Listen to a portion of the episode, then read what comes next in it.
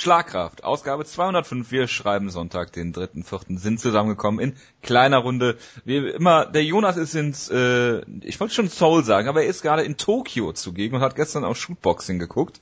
Ähm, sehr interessant, was er bei uns getwittert hat. Ich weiß nicht, ob ihr es verfolgt habt. Deswegen begrüße ich lediglich zu meiner linken, äh, nee, zu meiner rechten, Entschuldigung, den Wutke. When I was young, they used to call me the foreman. Not because I was in charge, but because I did the work of four men. Alles Gute zum Geburtstag, Shell Sun. Sehr gut. Ich habe auch Al- noch, was? Hast du noch weitere Geburtstage? As a public service, I will burn Black House down. Alles Gute zum Geburtstag, Shell Sun. Komm, jetzt ist das jetzt die Ausgabe der Chel Son Zitate. Ich habe die Seite gefunden mit den ganzen Shell Sun ja, Zitaten. ich merke das schon. My phone rings. They call me up and say, Shay, your testosterone level is too high. I say, well, how high was it? They say, 0.7. I said, what's normal? They say, 0.6. I said, one tenth. You're telling me I'm one tenth higher than the average man? Retest it. You must have caught me on a low day. Jason, Sehr eine gut. Legende dieses Podcasts, deswegen war mir das besonders wichtig, dass Ich wir seinen schon. Geburtstag auch zelebrieren. Gebührend. Gebührend, ja. Er hat natürlich seinen eigenen Geburtstag. Es gibt sonst niemand, der wichtig ist. Logisch. Denn es ist Shay Sun, der äh, ist einer der Retter von Mixed Martial Arts. Vielleicht kann er auch mal wieder zurückkommen in die UFC. Wäre auch schön gewesen, wenn er nochmal eingesprungen wäre. Ähm, ich habe einen nachträglichen Geburtstag, den ich nochmal gratulieren muss. Jemand hatte gestern Geburtstag, der mir sehr mein Herzen liegt. Bitte. Den möchte ich auch noch gratulieren. Alles Gute nachträglich. Cole Conrad. Ja, das ist ja äh, super. Der Polarbär, einer der größten Schwergewichttalente überhaupt, der leider seine Karriere zu früh beendet hat, weil er ein Milchmann werden wollte. Und das war für ihn, glaube ich, auch der beste Weg seiner Karriere. Und morgen hat Geburtstag Steffen Bonner. Sehr gut. Da haben wir wirklich eine schöne ähm, Ecke hier gehabt. Meinst du, einer von den dreien hat einen Schrebergarten? Ich vermute nicht. Ich könnte mir vorstellen, dass Cole Conrad hat, aber ich glaube, Cole Conrad hat ein riesengroßes Farmhaus. Ja, vielleicht hat er einfach nur einen Schrebergarten, weil er das kann. Ja, gut, natürlich, klar. Und mit einem Namen wie Konrad hat er natürlich deutsche Vorfahren. Es ist nicht auszuschließen, dass er deutsche Vorfahren hat. Das ist absolut richtig. Shell Sun könnte ja auch deutsche Vorfahren haben. Das ist richtig. Ich meine, sein Name ist ja auch Michael, sollte er ja mal heißen, aber seine Eltern haben gesagt, ähm, das ist denen zu einfach, wir nehmen auf die ersten Buchstaben raus. Ist einfach auch egal. Was Weil wirklich die auch Endung, der Grund e, ist. die Endung EL äh, ist, heißt im Hebräischen Engel. Das wusste ich nicht mal. Ja, Gabriel, alles Engel. Aber gut, das nur äh, nebenbei. Ähm, Okay, das macht Sinn. Wenn du gerade so sagst. Ja. So ein bisschen, wir wollen ja auch informativ sein heute, wo, wo wir nicht so viel zu besprechen haben. Es wird eine riesige News-Ecke geben. Wir haben letzte Woche keine Ausgabe gemacht, ist nichts passiert, außer dass MMA halt irgendwie im Staat New York jetzt äh, legal ist. Ähm, Pro MMA, Grüße an Kai. Äh, Amateur MMA war natürlich immer äh, legal. Wir wollten das, äh, wollen das natürlich äh, differenzieren hier und haben natürlich noch ein UFC Preview. Und Abu, Abu, Avatar hat gestern gecampt, das war Abu sehr relevant. Ja, genau der hat gecampt, das war sehr relevant und darüber müssen wir natürlich nicht sprechen. Nee, nee. Das ist World Series of Fighting, das interessiert niemanden. Ja, kommen wir gleich in der News-Ecke kurz zu. Also nicht zu World Series of Fighting, sondern zu was anderem. Im Zusammenhang mit World Series of Fighting. Ähm, fangen wir an mit ähm, den Entlastungen. Es, wir haben, wie gesagt, zwei Wochen jetzt keine Ausgabe gehabt, deshalb ist der eine oder andere Name da zusammengekommen, den ich gar nicht mehr so auf dem Schirm hatte. Ähm, Norman Park ist entlassen worden, äh, Fejau ist entlassen worden, Daniel Serafian ist entlassen worden und Team Schlagkraft. Jared Rochold muss jetzt außerhalb der UFC versuchen, äh, Siege zu sammeln. Ähm, das ist uns natürlich sehr recht. Äh, mit einem 6 und 2 Kampfrekord mh, ist er aus der UFC geflogen. Ist Heavyweight, er ist nicht unterhaltsam, wir lieben ihn trotzdem und das ist natürlich jetzt sehr ärgerlich. Kannst du es nachvollziehen? Ähm, nein. Eig also eigentlich kann ich es nicht nachvollziehen. Ich meine, klar, er er ähm, macht richtig schlechte Kämpfe, hässliche Kämpfe, gewinnt aber halt immer. Und wenn du den 6-2 Rekord. bitte 6-2 Rekord in der UFC oder sowas. Ja, ja, habe ich gerade gesagt, 6 und 2. Von daher, ähm, sportlich gesehen, finde ich, kann ich es nicht nachvollziehen. Ähm, aber ähm, die UFC ist, für die UFC ist halt zu langweilig als Heavyweight. Ich meine, die ganze Twitter-Sphäre freut sich zwar auf jeden Kampf, Aber ähm, wenn du als Heavyweight nicht unterhaltsam bist, dann kannst du noch so erfolgreich sein, dann werden sie dich halt entlassen. Und wenn du keine Persona hast, so wie Jared Rochold äh, das eben nicht hat, dann ist, bist du halt nicht interessant für die UFC. Und der wird wahrscheinlich auch gut verdienen, weil Heavyweights verdienen ja besser als ähm, Kämpfer, die äh, weniger wiegen. Was einfach so ist. Was nicht cool ist, aber was so ist. Einfach so ist, richtig. Ähm, es ist halt so eine Sache. Vor drei, vier Jahren hätte ich mich wahrscheinlich sehr drüber aufgeregt. Aber genau wie die UFC sich verändert hat, habe ich mich ja auch verändert und ich, ich habe kein Problem mehr damit, einfach zu sagen, wir brauchen einfach nur UFC ist ein Unterhaltungsprodukt.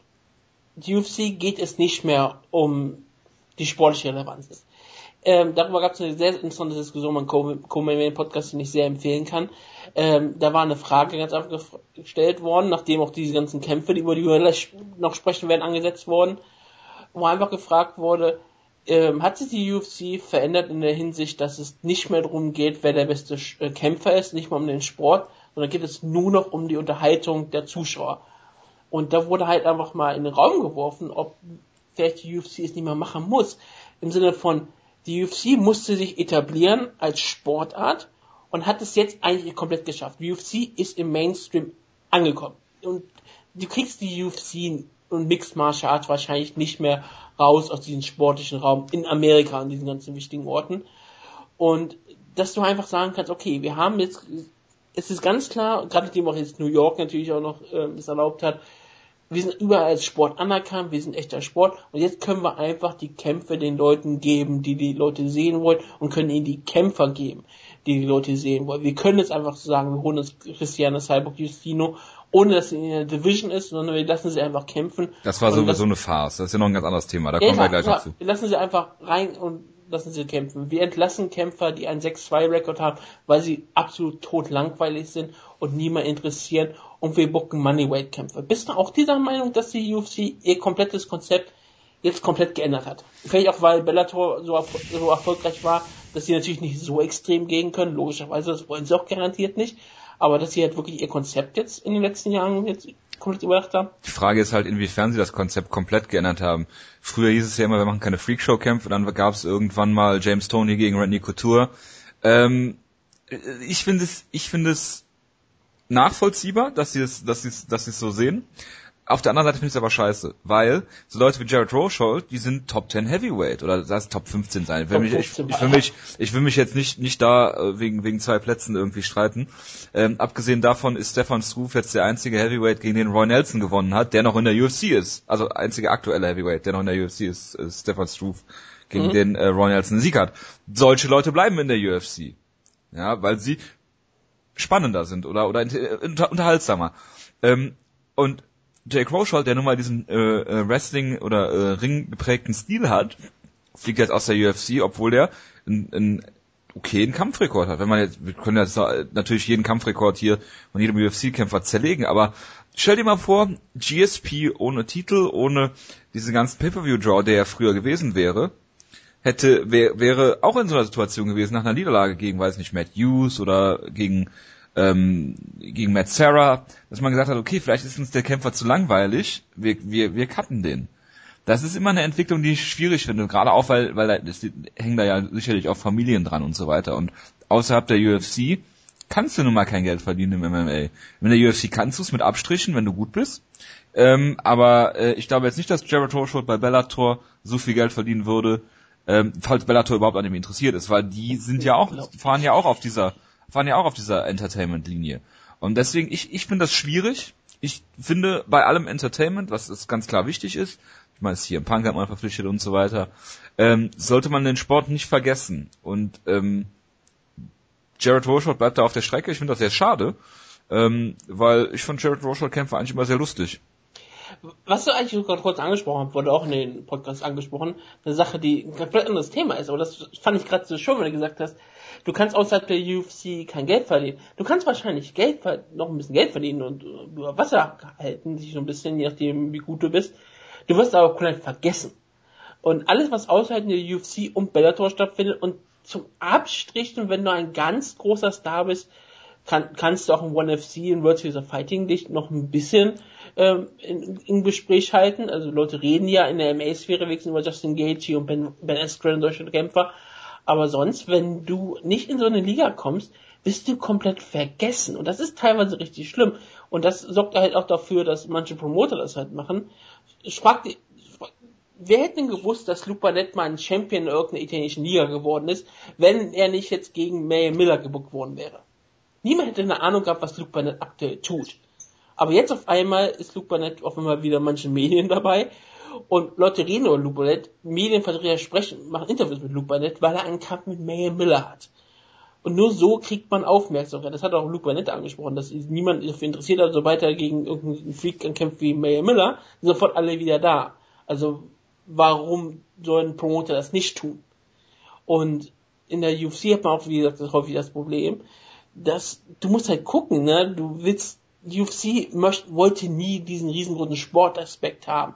Man hat das ja gesehen, wie sie gegen Ranking sowas gesträubt haben, aber sind natürlich dann auf einen Sender gegangen wie Fox Sport, der einen Sport haben möchte.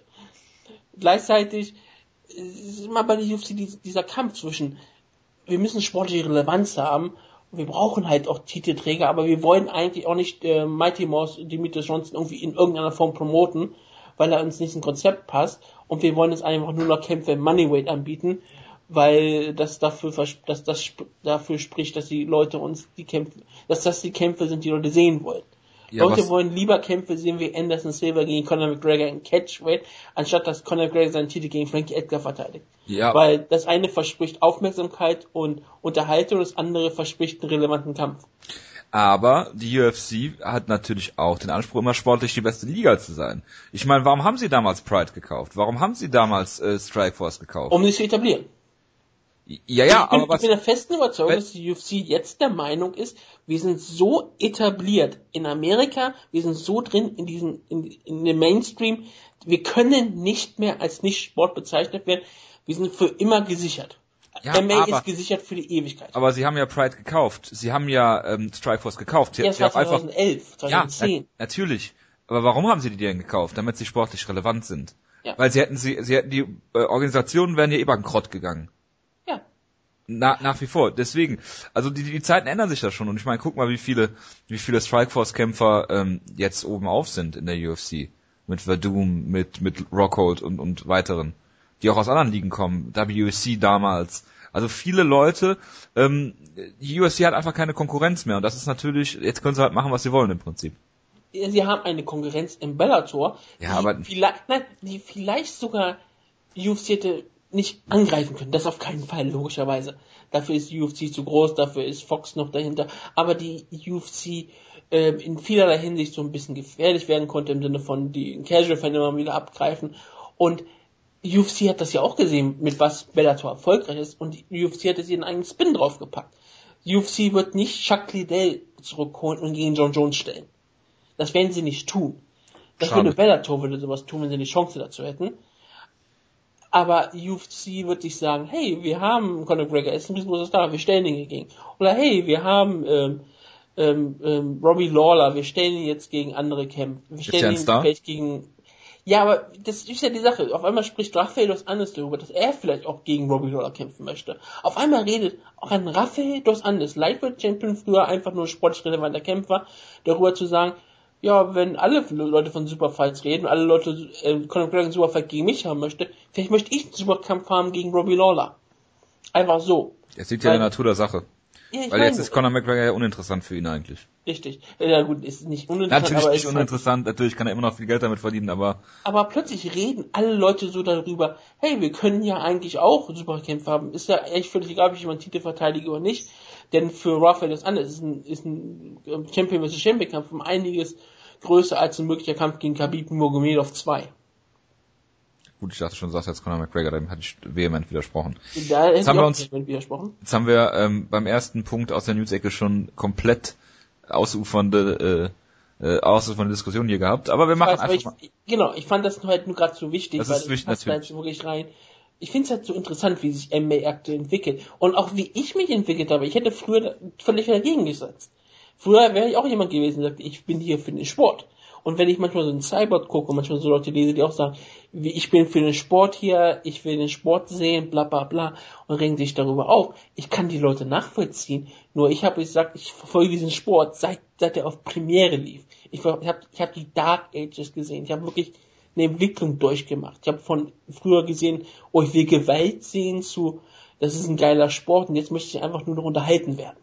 Im Ich- Großen und Ganzen. Das ist halt eine irre Sache, während du noch jemand bist, der noch an die Integrität dieses Sports glaubst. Ich, was heißt Integrität dieses Sports? Ich äh, bin nach wie vor wegen sportlichen Leistungen und nicht wegen der Unterhaltung dabei. Aktuell und werde das auch in Zukunft tun, weil ich mich nicht mehr ändern werde. Ich bin äh, 30 und äh, die, der äh, Änderungsprozess meines Lebens äh, hat sich äh, äh, ist, ist eingestellt. Ich werde jetzt nur noch grau und alt werden. Jacques Delern kennt Champion in der Midlife Crisis. Dann Nein. wirst du auch genauso sein. Auf keinen Fall. Ich bin immer noch für sportliche Relevanz äh, in Kämpfen. Ich würde auch gerne Ben Askren in der UFC sehen und Jared O'Shaw auch. Aber ich rege mich nicht darüber auf, wenn diese Leute nicht verpflichtet werden. Ben Askren würde ich auch gerne in der UFC, weil er auch noch einen Charakter hat. Ben Den Askren die UFC aber nicht so mag. Ja, ist richtig. Aber auch weil er halt einfach die Schnauze immer aufmacht. Deswegen ähm, sagen wir ja auch, wie lange sie Aljamain Sterling haben zittern lassen. Ja, was heißt zittern? Naja, gut, la- lassen wir das. John Jones wurde letzte Woche festgenommen, Wutke. Ja, es hat sehr viele Leute gefreut, weil man freut sich immer, wenn du schon festgenommen Ja, wird. natürlich. Ich- Was heißt freuen? Ist halt ein dummer Idiot. Das ist er auch. Und ähm, da wurde ja auch lange Zeit so ein bisschen die Schiene gefahren. Ist hier John Jones eigentlich das Opfer und der Polizist der Täter? Ja, natürlich. Weil das wird dann auch gemacht und ähm, es kam ja so ein bisschen daraus, dass, dass äh, Albuquerque ja ein bisschen was gegen Drag Racing gemacht hat und John Jones vielleicht wirklich ein bisschen dumme Situation geraten ist und es, es ist ein bisschen übertrieben gewesen. Er, alles ist in Ordnung, er war jetzt ein paar er war glaube ich eine Nacht im Knast oder so, deswegen seine Auflagen wurden noch mal ein bisschen verschärft und jetzt ist alles wieder gut. Da gibt es ganz andere Sachen. Ich fand das jetzt ein bisschen übertrieben. Ich, es wäre, wie gesagt, eine, eine tolle Story gewesen für John Jones und Danny Cormier, aber Da kommen wir gleich sind noch Dinge zu. passiert. Da kommen wir ja gleich noch zu. Ähm, World Series of Fighting hatte ja gestern eine Show und die gab es in Deutschland auf Run Fighting in, äh, im Monatsabo zu sehen. Es kostet ja, glaube ich, immer noch 2,99 Euro, obwohl sie es mal auf 4,99 Euro erhöhen wollten. Im, Im Dezember, also Zum ähm, 1.1. Genau. Und äh, ja, äh, Abu Asaita hat auch dort gekämpft. Äh, ich habe es nicht gesehen, obwohl ich das Abo habe. Ich habe keine Ahnung, warum ich das Abo noch habe. Ja, Du hast es vergessen zu ähm, Abu Asaita. Ja, natürlich, aber ich vergesse es seit vier Monaten. Also es gibt überhaupt keinen Grund mehr, das, das überhaupt noch zu behalten. Weil, ich meine, gut, es gibt jetzt äh, Pacquiao gegen Bradley, das ich mir da kaufen könnte. Ist nicht im Abo natürlich, aber es gibt jetzt auch auf Sky Select. Äh, es ist Was sehr Sky, hervorragend. das ist günstiger. Jedenfalls, World Series of Fighting hatte eine, hatte eine Show. Äh, Es kämpfen so illustre Namen wie Abu Asaita, Vinny Magalhaes, Dave Branch und John Fitch, um nur mal die Gewinner zu nennen. Auf dieser Card, alle Kämpfe sind zur Decision gegangen. Es ist einfach nichts, was ich sehen will. Wenn diese, wenn diese Card auf Fight Pass laufen würde, würde ich sie mir auch nicht angucken. Mich interessieren diese regionalen Shows nicht. Ähm, und wenn John Fitch oder äh, äh, wenn John Fitch zum Beispiel keinen interessanten Gegner hat oder Vinny Magalhaes irgendjemand, wo man denken könnte, okay, der wird jetzt ausgenockt und oder der hat einen Namen oder der wird jetzt vermittelt von Vinny Magalhaes mit irgendeiner coolen Submission, dann würde ich sagen, okay, gucke ich mir an. Nichtsdestotrotz Gift auch irgendwo. ja, oder ich gucke mir den Kampf halt an bei Run Fighting. Ähm, ist- das Problem ist halt auch, dann läuft es noch nachts. Und ich bin der Meinung, schön und gut, dass Run Fighting das macht. Ja, nichts dagegen. Aber du wirst damit MMA in Deutschland nicht weniger populär, nicht mehr populär machen, weil die Hardcores, die Die Hard Fans, die gucken es sich an, aber kein Casual Fan, der mal eben reingucken will, guckt nachts um die Uhrzeit irgendwie eine MMA Show und im Nachhinein schon mal dreimal nicht. Äh, von daher schön und gut. Ich will das jetzt nicht zu schlecht reden. Ich will das jetzt nicht madig reden, aber ähm, den Effekt, den sich manche Leute davon ver versprechen, wird es nicht haben. Wenn jetzt eine interessante Card kommen würde, wo meinetwegen Jake Shields und ja, das ist für mich eine interessante Card kommen würde, wo du Moraes drauf hast, wo du Gaethje drauf hast, meinetwegen gucke ich mir an. Aber Weil Moraes und ähm, Gaethje die einzigen interessanten Kämpfer von World Series Fighting sind. ja, Das ist Mhm. wirklich die Sache. Von daher ist es eine Liga, die, wo ich jeden Moment eigentlich die Befürchtung habe, dass sie bankrott ist. Ähm, von daher viel, viel Interessantes gibt es da eigentlich nicht zu berichten. Wenn Was das jetzt, wenn jetzt Bellator im Abo wäre bei äh, Run Fighting, das stand jetzt nochmal auf einem ganz anderen, äh, wäre wär nochmal eine ganz andere Liga im mehreren, mehr, mehrfachen Sinn, aber so, pff, ja, gut, okay. Ich finde es erstmal eine gute Sache von Run Fighting, dass sie halt ihr Portfolio erweitern, dass halt das Abo immer mehr was wert wird, denn es, es, es, es hält dich nicht drin, weil du dich für die Liga nicht interessiert. Aber wenn du ein Hardcore Kampfsportfan bist, dann freust du dich darüber, dass du mehr noch bekommst für dein Geld. Das ist einfach eine gute Sache. Gleichzeitig, ich denke immer wieder an die M1-Show, die ich damals hätte gerne sehen wollen. wo das so misslungen ist, deswegen habe ich auch gar nicht mehr so drüber nachgedacht, über World Series of Fighting auf dem Fight Pass, äh, auf, auf Fun Fighting. Und es ist für mich so eine Sache wie, ja, super toll. Es ist, ich finde es gut. Wie gesagt, ich finde es gut, dass sie es anbieten. Es bringt, glaube ich, keine neuen Fans, aber es hält die Leute vielleicht nochmal länger in dem Fight Pass drin, wenn sie sich für solche Events ähm, interessieren. Gleichzeitig, ich wäre wirklich viel mehr interessiert an M1-Shows, weil sie für mich mehr Unterhaltung bieten. Nicht nur wegen den Ritterkämpfen, aber auch weil die ganze Aufmachung eine andere ist. Während ähm, World Series of Fighting einfach eine regionale amerikanische Karte ist. Und wenn ich die sehen möchte, dann kann ich wirklich in den Fight Pass gehen und kann mir äh, Titan FC anschauen. Das ist ungefähr das gleiche, ja. außer dass du halt bei World Series of Fighting noch ein paar bessere Namen hast. Du hast halt wie John Fitt, Okami, Jack Sheets noch da, dort. Also die ganzen langweiligen Kämpfe, die UFC nicht mehr haben wollte. Die kannst du dir so anschauen. Und du hast natürlich den ähm, Conor McGregor von World Series of Fighting, nämlich Dave Branch, den Two-Divisional also. Champion. Du hast Was? den Dana White von World Series of Fighting, Ray Seffo. Nee, du hast Ray Seffo, das ist auch... Ähm, Was ich übrigens geil finde, ist, dass Run Fighting auf ihrer Hauptseite direkt lügt. Sie lügen auf ihrer Hauptseite? Ja. Erstmal äh, okay. steht dort ähm, exklusiv im Pay-Per-View, also äh, äh, Pacquiao gegen äh, Bradley, was nicht stimmt. Und das Early Bird Ticket kostet äh, 17,99 für den Pay-Per-View. Ja, 18 Euro, würde ich mal sagen. Das ist das Early Bird Ticket und bei Sky Select kostet glaube ich 15 Euro. Ohne Early, Early Bird Rabatt. Du kriegst auch noch, wenn du weiter runter gibt es noch ein weiteres Rabatt, falls noch jemand ähm, wirbst, dann kostet es nur 15 Euro. Was immer noch äh, der Sky Select Preis ist. Genau, aber du musst bei Sky musst du natürlich dann erstmal ein Sky Abo haben. Ja klar, wo, ich unterstellen würde, dass viele Leute, die den Kampf sehen wollen, das schon haben. Ach, siehst du, guck mal, die erhöhen den Preis von ähm, ähm, Runfighting. Es gibt den Black Pass. Der da wäre? 4,99 und ich weiß nicht, was das Besondere ist, müsste ich jetzt mal durchlesen. Mit jo. dem neuen Black Pass für 3,99 bekommst du bald mehr Kampfsport als je zuvor. Dich erwarten ein paar Dich erwartet ein erweitertes MMA- und Kickboxen-Angebot, noch mehr nationale und internationale Live-Events und regelmäßig spannende Magazine und Dokumentation. Aber das ist auch schon immer noch günstiger als der damals vorgeschlagene Klapper 7,99 wollten sie haben. In, in nee, 4,99, das war es immer. Es war 4,99, ich bin mir ziemlich sicher, dass es mehr war als Nein, nein, es waren 4,99 von Anfang an. Ich, ich bin mir ziemlich sicher, dass es nicht 4,99 Doch, ich bin mir ziemlich ja. sicher. Okay, ich, gut, dann glaube ich dir einfach. Aber ja, der nächste Livestream ist die Zakatsushi. Steht hier auch ganz groß. Katsushi Sakuraba hat mich immer inspiriert, sagt Nikan. Okay. Auch aktuell noch, hoffe ich. Ja klar, äh, wenn dich jemand äh, inspiriert, dann äh, Kazushi Sakuraba, dass du dein Geld unbedingt bei dir halten musst, damit du nicht noch weiter kämpfen musst. Das kann natürlich sein. Karate WM Finale. Ja gut, das ist ein MMA.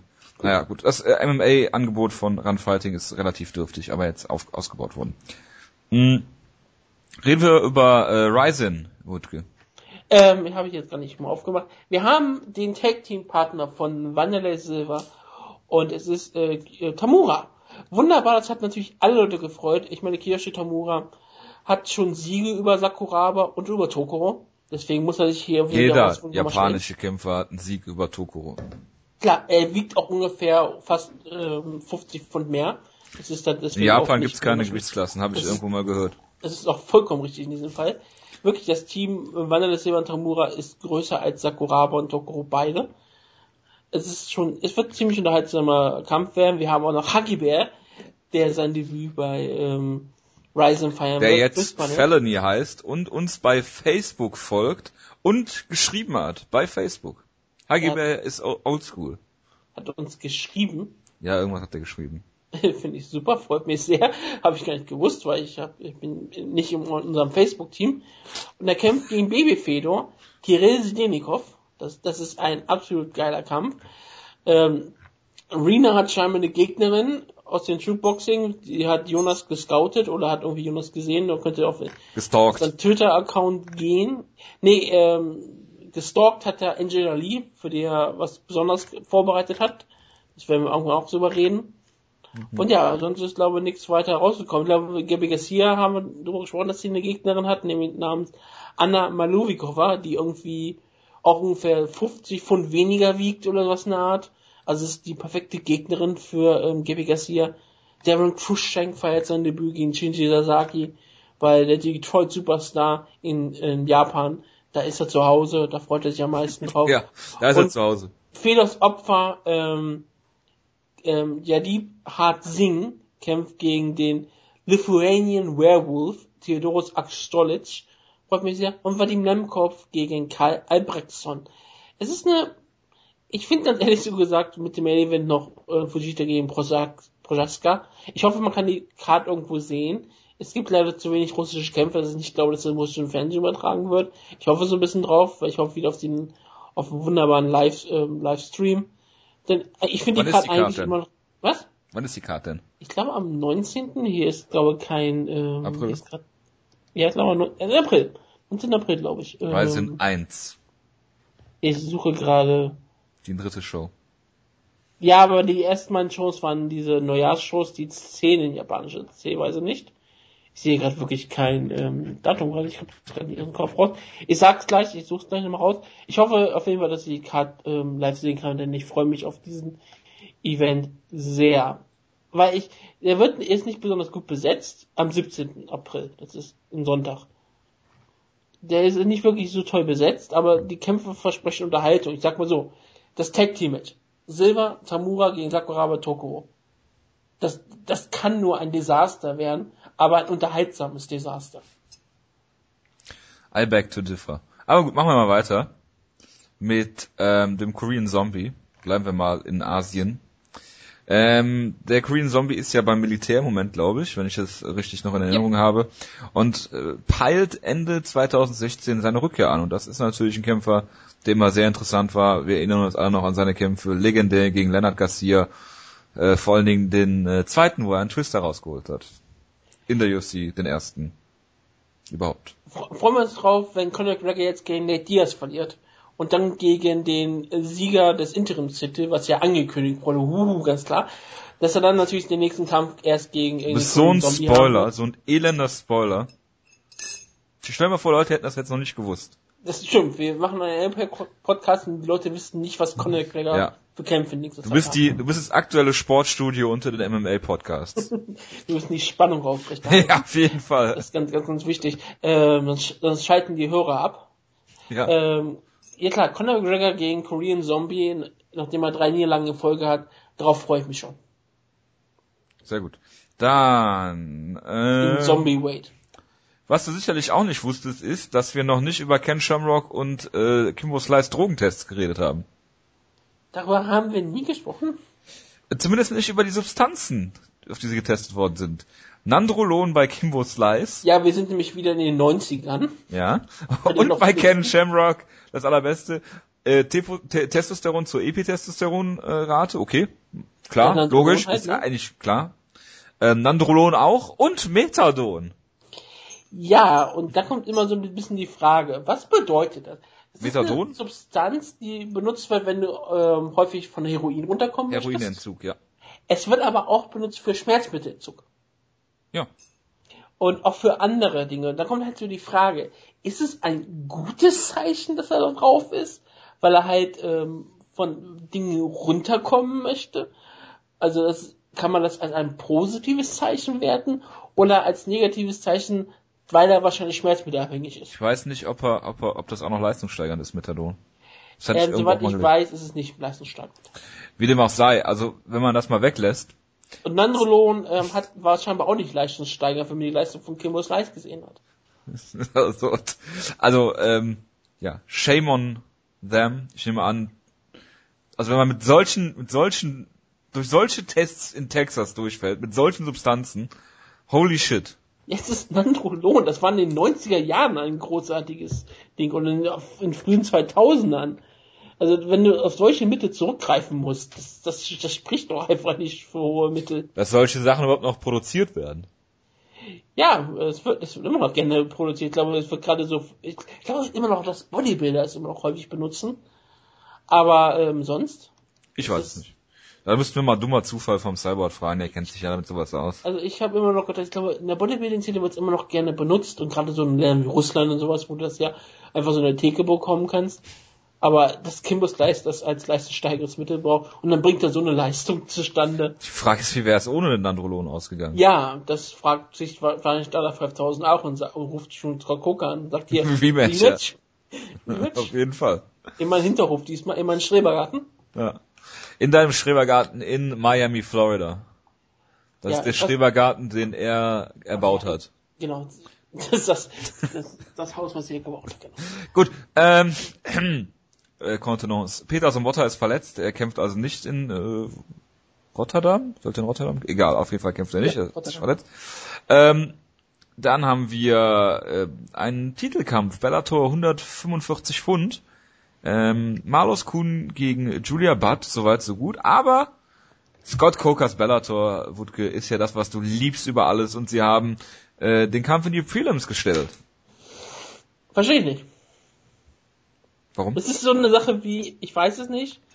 Ich habe ich hab so gesagt, vielleicht ist Julia Budd nicht TV-sexy genug gegenüber Malus Kuhn und deswegen sagt man, okay, Malus Kuhn gewinnt den Kampf eh, deswegen stellen wir den Kampf später äh, einfach nur Highlights online.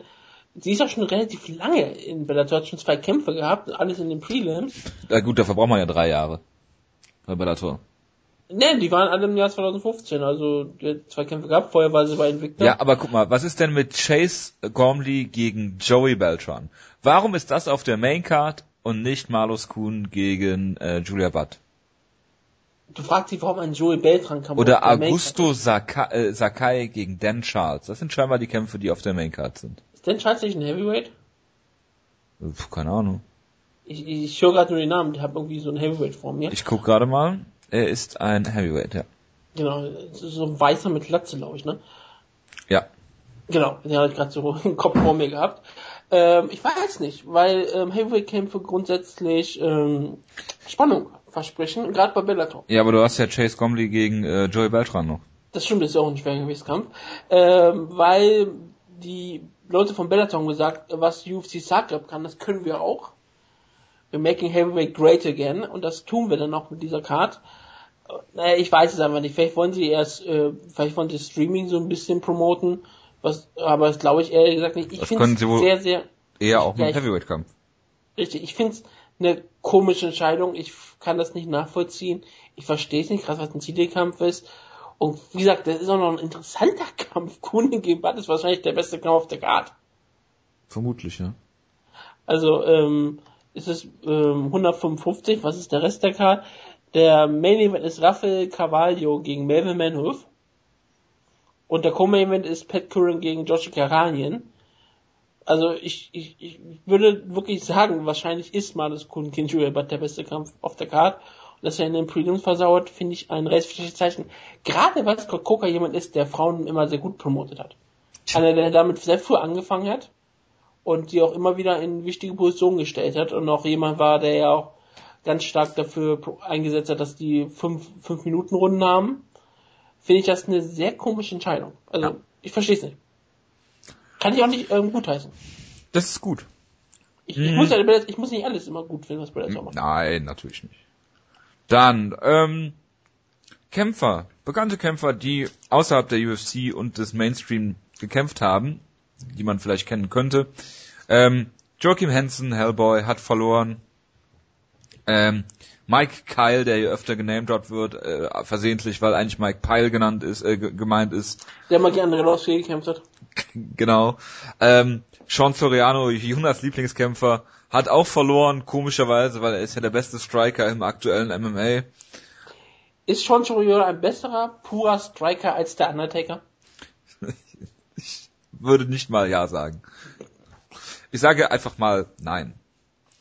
Einzige, den man so kennt, den ich gefunden habe, der gewonnen hat, ist äh, Luis Gaudino. Oh, der, der den ersten Flyweight-Kampf in der UFC-Geschichte hatte.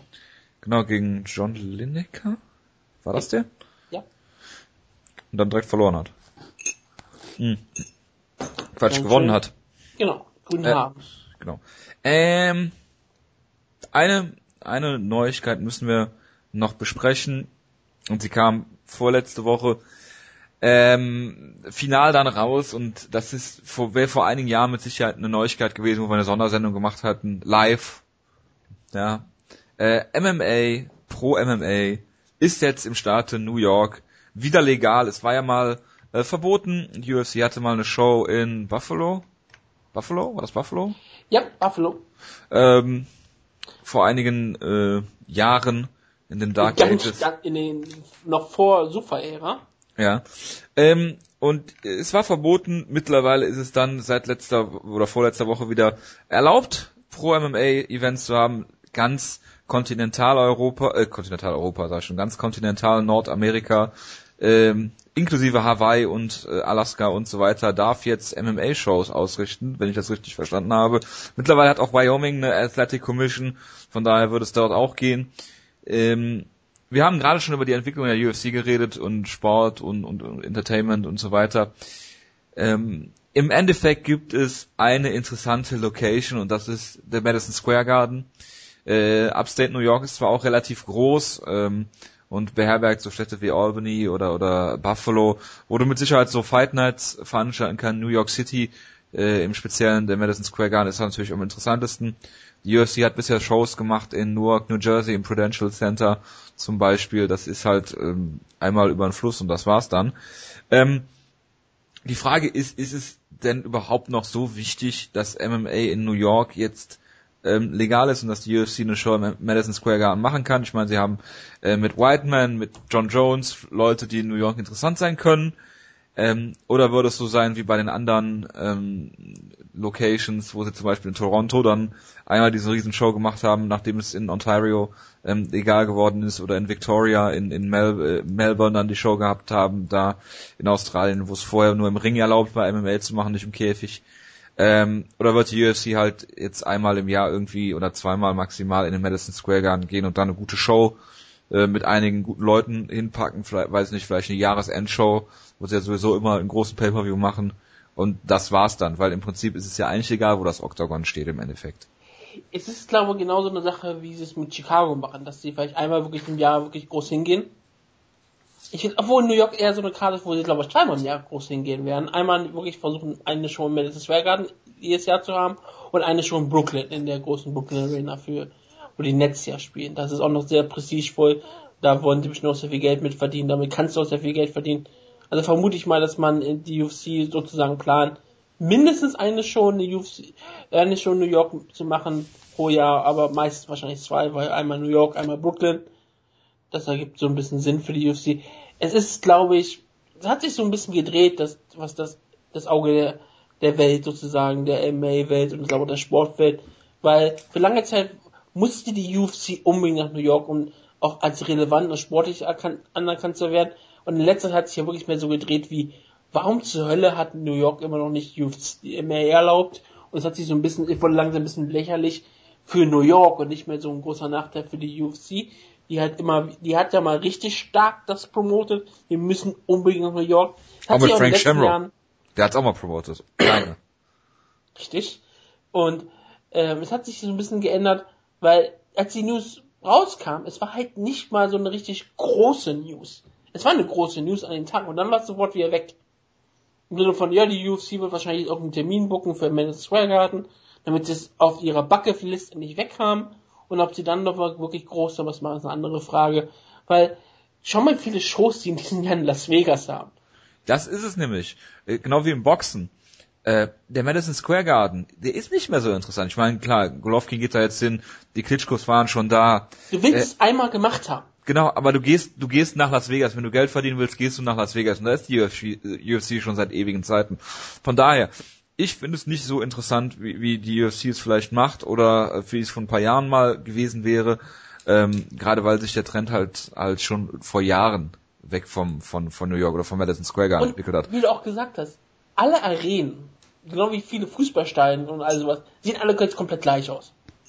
Du kannst eine Arena, gerade bei Sportarenen, kannst du nicht mehr wirklich groß sagen, das ist diese Arena, das ist diese Arena, das ist diese Arena. Du kannst es bei manchen immer noch mal sehen, aber in den meisten Fällen sind die alle von gleich aus. Gerade weil die UFC noch nicht mal wirklich was Besonderes macht für die. Es ist ja die alles Shows. abgedunkelt im Prinzip. Genau. Die UFC hat ein Konzept für eine Halle. Und das war's. Ja. Die machen nichts Besonderes. Und wenn jetzt zum Beispiel, und vielleicht machen sie was Besonderes für eine große Show wie in Melbourne oder was auch immer, oder für wenn sie halt irgendwie eine große Arena-Show haben oder eine große Stadion-Show haben, logischerweise, dann machen sie vielleicht irgendwas, vielleicht mal irgendwas Besonderes. Aber es ist genauso wie zum Beispiel, da kann man guten Vergleich mit WWE. Jede Show sieht absolut komplett gleich aus. Haben ihr gleiches Konzept, wie Raw, SmackDown, die pay sind komplett austauschbar aus, bis auf WrestleMania, wo sie alles rausholen, wo, wo wir alle gespannt sind, wie sieht das heute Abend aus. Ich nicht. Ja klar, ich meine, im Allgemeinen, ne? die, Leute sind, die Fans sind auch gespannt, wie die Arena aussieht, ne? Weil da was Ja, klar. Besonderes ist. Und wenn du einmal in den Madison Square Garden gehst, dann wirst du wahrscheinlich so ein bisschen zeigen, okay, das ist der Madison Square Garden, das ist was ganz Besonderes. Das machst du aber ein einziges Mal und dann ist es weg. Deswegen habe ich auch schon über Brooklyn gesprochen, weil ich irgendwie glaube, okay, die UFC wird wahrscheinlich einmal in den Madison Square Garden gehen, weil es halt einfach diese riesengroße, wichtige Arena ist, dieses Prestige. Da werden sie eine riesengroße Show machen und ob sie dann überhaupt noch mal jemals dahin gehen, Ich Ja, weiß nicht, ist eine andere sie, Frage. ich weiß nicht mal, ob sie nach Brooklyn gehen. äh, diese Weil Arena ist- halt, die Arena wird ihnen Geld geben, dass sie Cowboy. Stadium würde ihnen auch Geld geben. Gehen Das sie auch nicht richtig. hin. Also, von daher, ähm, gerade auch die großen Städte, ähm, in LA sind sie einmal im Jahr, ähm, Chicago, sind sie Chicago auch, einmal im Jahr, New York werden sie einmal im Jahr sein, vielleicht zweimal. Klar, Manhattan äh, mit, äh, mit dem Madison Square Garden, dann vielleicht Brooklyn mit der von dir eben äh, benannten Arena, aber sonst sonst ist es uninteressant. Ich glaube nicht, dass die es gab ja vor einigen Jahren Studien, wie viel der der der äh, die Auswirkungen wären für die gesamte Wirtschaft in New York und hier und da und alles mögliche. Völlig völlig egal. Es ist es ist gut, dass sie dass sie da ähm, jetzt legalisiert sind. Äh, Das also ist gut für die regionale Szene, auf jeden Fall. Genau, das, das, das auch nochmal. Aber ähm, ich meine, äh, ob das Octagon jetzt äh, im Madison Square Garden steht oder in äh, auf Hawaii oder in äh, Zagreb, wo wir gleich noch drüber reden, das Oder ist ja gerade uns vom zeitlichen her, ist es ja sowieso ist ja völlig egal. Von daher ähm, warten wir mal ab, was das gibt. Sie werden sicherlich sich irgendwas einfallen lassen, gerade weil der Madison Square Garden ja seit äh, äh, ewigen Zeiten, seit den 70er Jahren ja das Kampfsportmecker schlechthin zu sein scheint, auch wenn es sich schon längst in den 2000ern äh, ähm, nach, nach Las Vegas ver verlagert hat. Von daher warten wir mal ab. wir haben darüber gesprochen. Die UFC hat aktuell schon mehr Shows in Las Vegas ähm, gehabt oder gebuckt. Ich bin mir nicht hundertprozentig sicher, was das ist, was es ist, als im ganzen letzten Jahr gab. Zu diesem Zeitpunkt schon. Ja. Es ist ganz klar, dass die früher wirklich in die Märkte gegangen sind, um da mal eine Show gemacht zu haben, um diesen Markt mal Hallo gesagt, gesagt zu haben. Aber ihr ganzes Geschäft ist komplett Las Vegas based. Weil das Las Vegas Geschäft hat sich ja auch verändert. Früher waren sie immer abwechselnd im MGM und im Mandalay Bay, sind dieses Jahr wieder im Mandalay Bay, sie sind aber nicht mit Pay-Per-View da, sie sind mit einer Fight Night da im Mandalay Bay. Was ich auch sehr interessant finde. verrückt Auch wenn ne? Mandalay Bay und äh, MGM die, die, der gleiche Eigentümer ist. Ähm, sie gehen jetzt in diese neue T-Mobile Arena, wo sie auch die Namensrechte mal haben wollten, diese 20.000 ähm, Sitze Arena, die halt noch größer ist als das MGM. Von daher, äh, mal, mal abwarten, was da noch kommt in Vegas. Ich glaube, das ist halt die Cash-Cow für die UFC. Deswegen wird es auch im Croke Park in absehbarer Zeit vielleicht mal just for fun werden sie McGregor da mal vielleicht hinschicken. Äh, aber so, Die mal gegen Korean Zombie verloren hat. Ja, Ja, 2017. Vierkämpfe Niederlage. äh, genau. Oder äh, Cowboy Stadium wird vielleicht irgendwann mal kommen, aber äh, warten wir da mal ab. Und somit schließen wir die News-Ecke. Ähm, kommen wir zu den Kampfankündigungen. Da war ja auch einiges, Entschuldigung, einiges los die letzten Wochen. Wir haben ähm, logischerweise über ähm, das Rematch Nick, äh, Nate Diaz gegen äh, Conor McGregor 2 schon geredet. Das sah ja schon einiges wieder nach aus. Es ist jetzt der UFC 200 Main Event offiziell, aber ge ich muss mit der wichtigsten Kampfankündigung anfangen, die wir haben. Ähm, UFC 200 machen wir als gesonderten Block am Schluss. Ähm, und zwar, wir haben gerade schon über die Dark Ages gesprochen im MMA und es wird einen Kampf geben, ich weiß nicht, ob du es gehört hast. Diego Lewis kämpft doch dieses Wochenende schon. Wer? Diego Lewis kämpft doch schon dieses Wochenende. Nein, nicht Derek Lewis. Nein. Oleg Taktarov gegen Jeff Monson. Ich hoffe bei Dancing with the Stars, nicht als MMA-Kampf. Mm MMA. Okay, Oleg Taktarov hat ja schon mal einen Draw gegen Dolph Lundgren gehabt, deswegen freue ich mich sehr drauf, dass er jetzt auch noch kämpft gegen ähm, Jeff Monson. Es ist ein Kampf zweier russischer Staatsbürger bestimmt. Ja. Ich habe keine Ahnung, ob Oleg Taktarov jetzt immer noch Ukrainer ist oder nicht. Nee, oder, war Oleg Ukrainer oder war er immer Russisch? Ich bin gerade echt gerade so ein bisschen... Das war jetzt nicht das gleiche. Es ist wahrscheinlich jetzt sowieso das gleiche, das ist richtig. Bin mir gerade echt nicht sicher. Ist auch völlig egal. Ich, ich freue mich, das klingt nach einem großartigen Kampf und es sind doch einen sportlich relevanten Kampf. Ich hoffe, dass der bei Rand weiterlaufen wird. Ja, das würde ich mir angucken. Natürlich würde sie das angucken. Abgesehen von ähm, UFC 200 kommen wir jetzt zu weiteren Kampfankündigungen. Du unterbrichst mich, wie gesagt, einfach, wenn irgendwas ist. Ich versuche es einigermaßen in Reihe zu bringen. Ähm, John Lineker gegen Rob Font ist ein Kampf.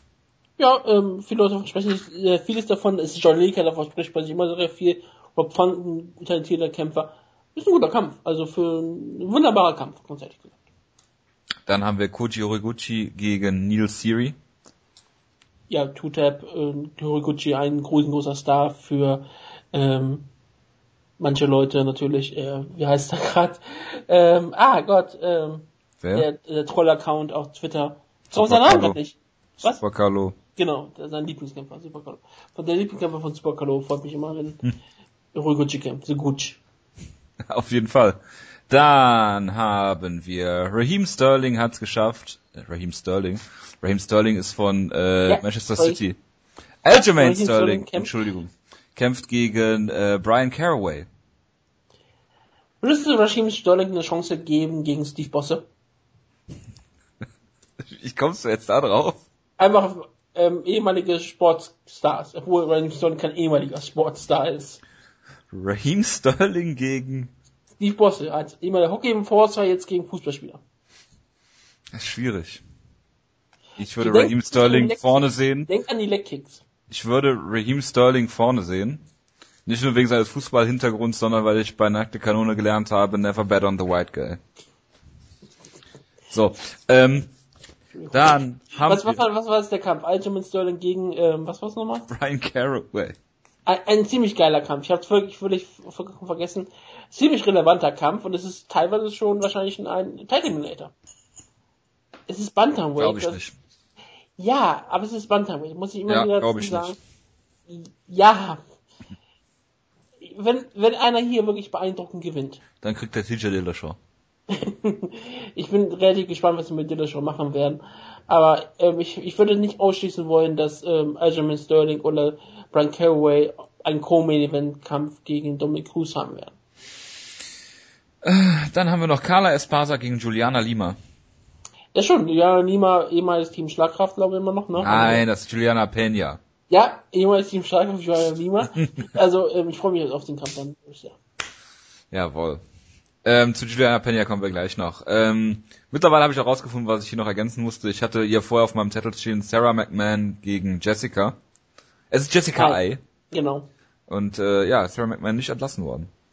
Nee, aber das wird sie wahrscheinlich mit dem nächsten Kampf, weil Jessica Eye wird wahrscheinlich den Kampf gewinnen. Glaube ich nicht. Und äh, Sarah McMahon Jessica I ist dafür bekannt, immer zu Boden genommen zu werden und dann die Kämpfe zu verlieren. Das ist richtig, aber ich, ich erwarte einfach, dass es nicht mal dazu kommen wird. Sarah Man ist scheinbar eine der tragischsten Enttäuschungen in der UFC in letzter Zeit.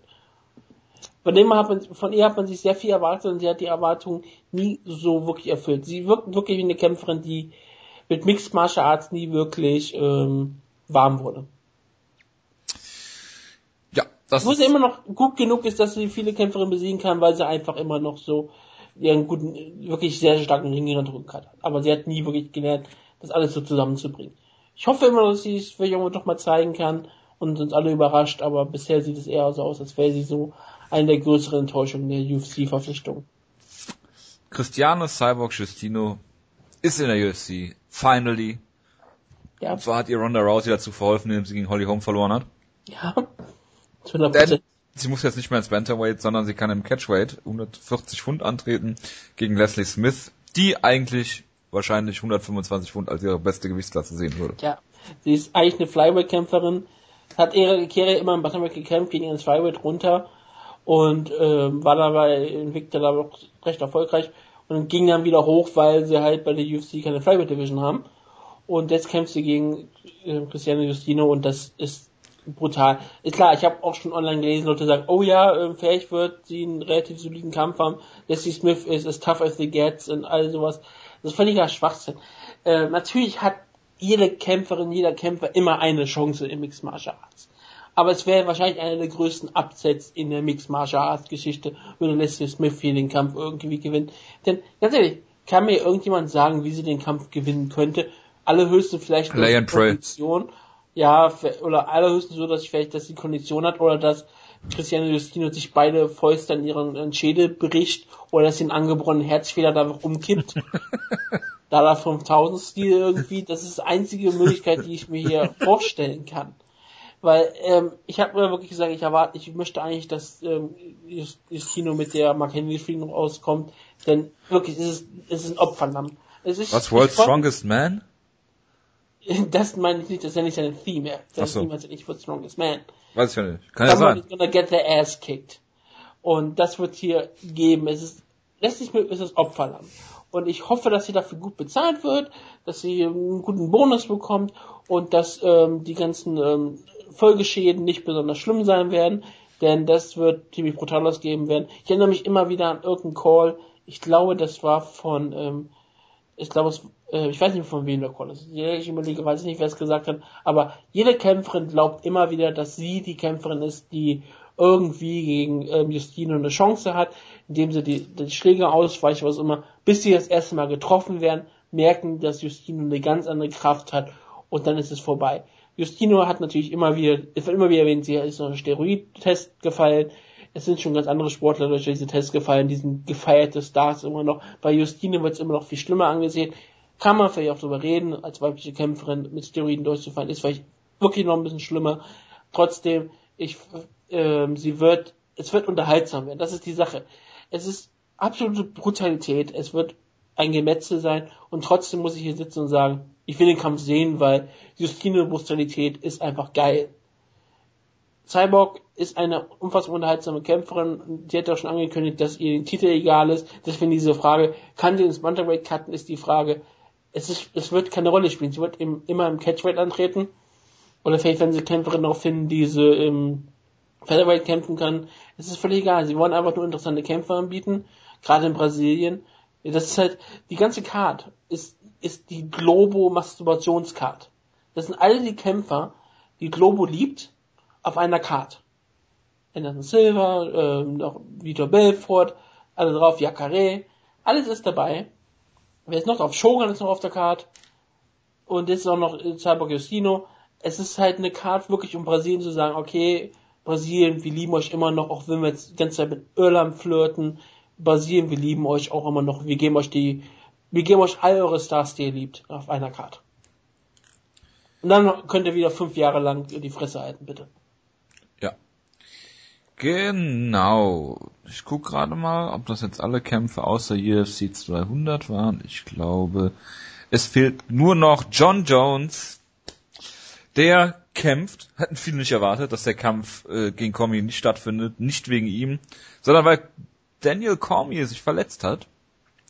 Und jetzt haben sie natürlich gesagt, wir brauchen Titel, Titel, Titel. Jeder braucht einen Titel. Ja.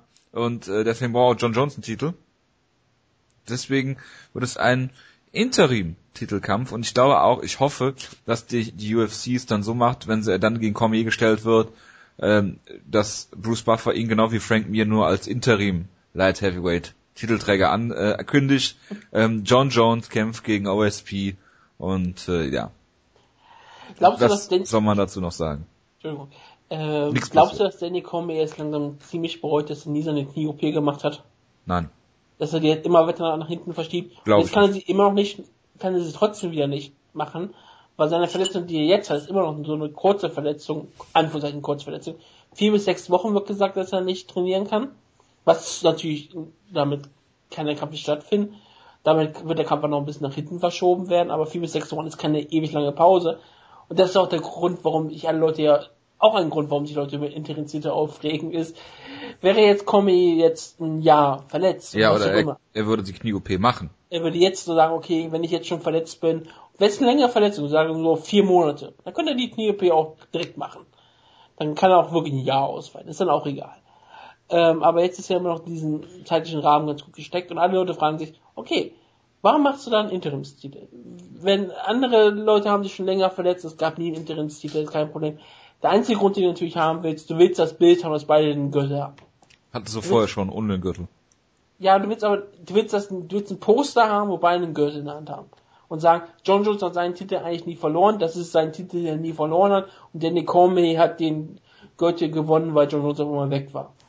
Und du willst dieses Bild haben. Und Im ich verstehe, Endeffekt ist ja alles egal. ich verstehe den Promotion-Aspekt der UFC, die sagen möchten, hey, wir haben eine Chance jetzt daraus noch den Kampf noch ein bisschen mehr zu promoten, dadurch, dass John Jones noch einen Titel bekommt, alles ist gut. Denn OSP hat, kein, äh, hat keine Chance. Ich habe über den Kampf ein bisschen nachgedacht, habe dann ge- im halben, als ich so ein bisschen mit dem Kampf nachgedacht habe, habe ich gemerkt, oh Gott, ich verwechsel OSP mit Derek Bronson. Mit, mit GSP. Nein, mit Derek Bronson. Und ich weiß noch nicht mal warum. Weil beide schwarz sind.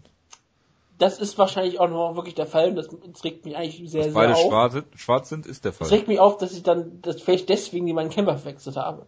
Aber ja, ähm, OSP ist halt, es ist Light Heavyweight, ne? Es gibt Ja. die Top 5 und dann gibt es Ryan Bader, der, der nicht der Gatekeeper ist. Ryan Bader ist das Gate. Es ist halt wirklich, es gibt die besten Kämpfer dort und die sind alle wunderbar. Die alle, die alle haben irgendwie untereinander eine gewisse Chance, dass man wenigstens so ein Argument für sie machen kann. Du kannst kein Argument finden, wie OSP Joe Jones besiegt. OSP hat wie immer jeder Kämpfer eine- Chance, logischerweise, er könnte ihn ausnocken. Es kann alles passieren, Jones hat eine lange Pause gehabt, bla bla bla. Darüber muss man nicht drüber reden, ganz ehrlich gesagt.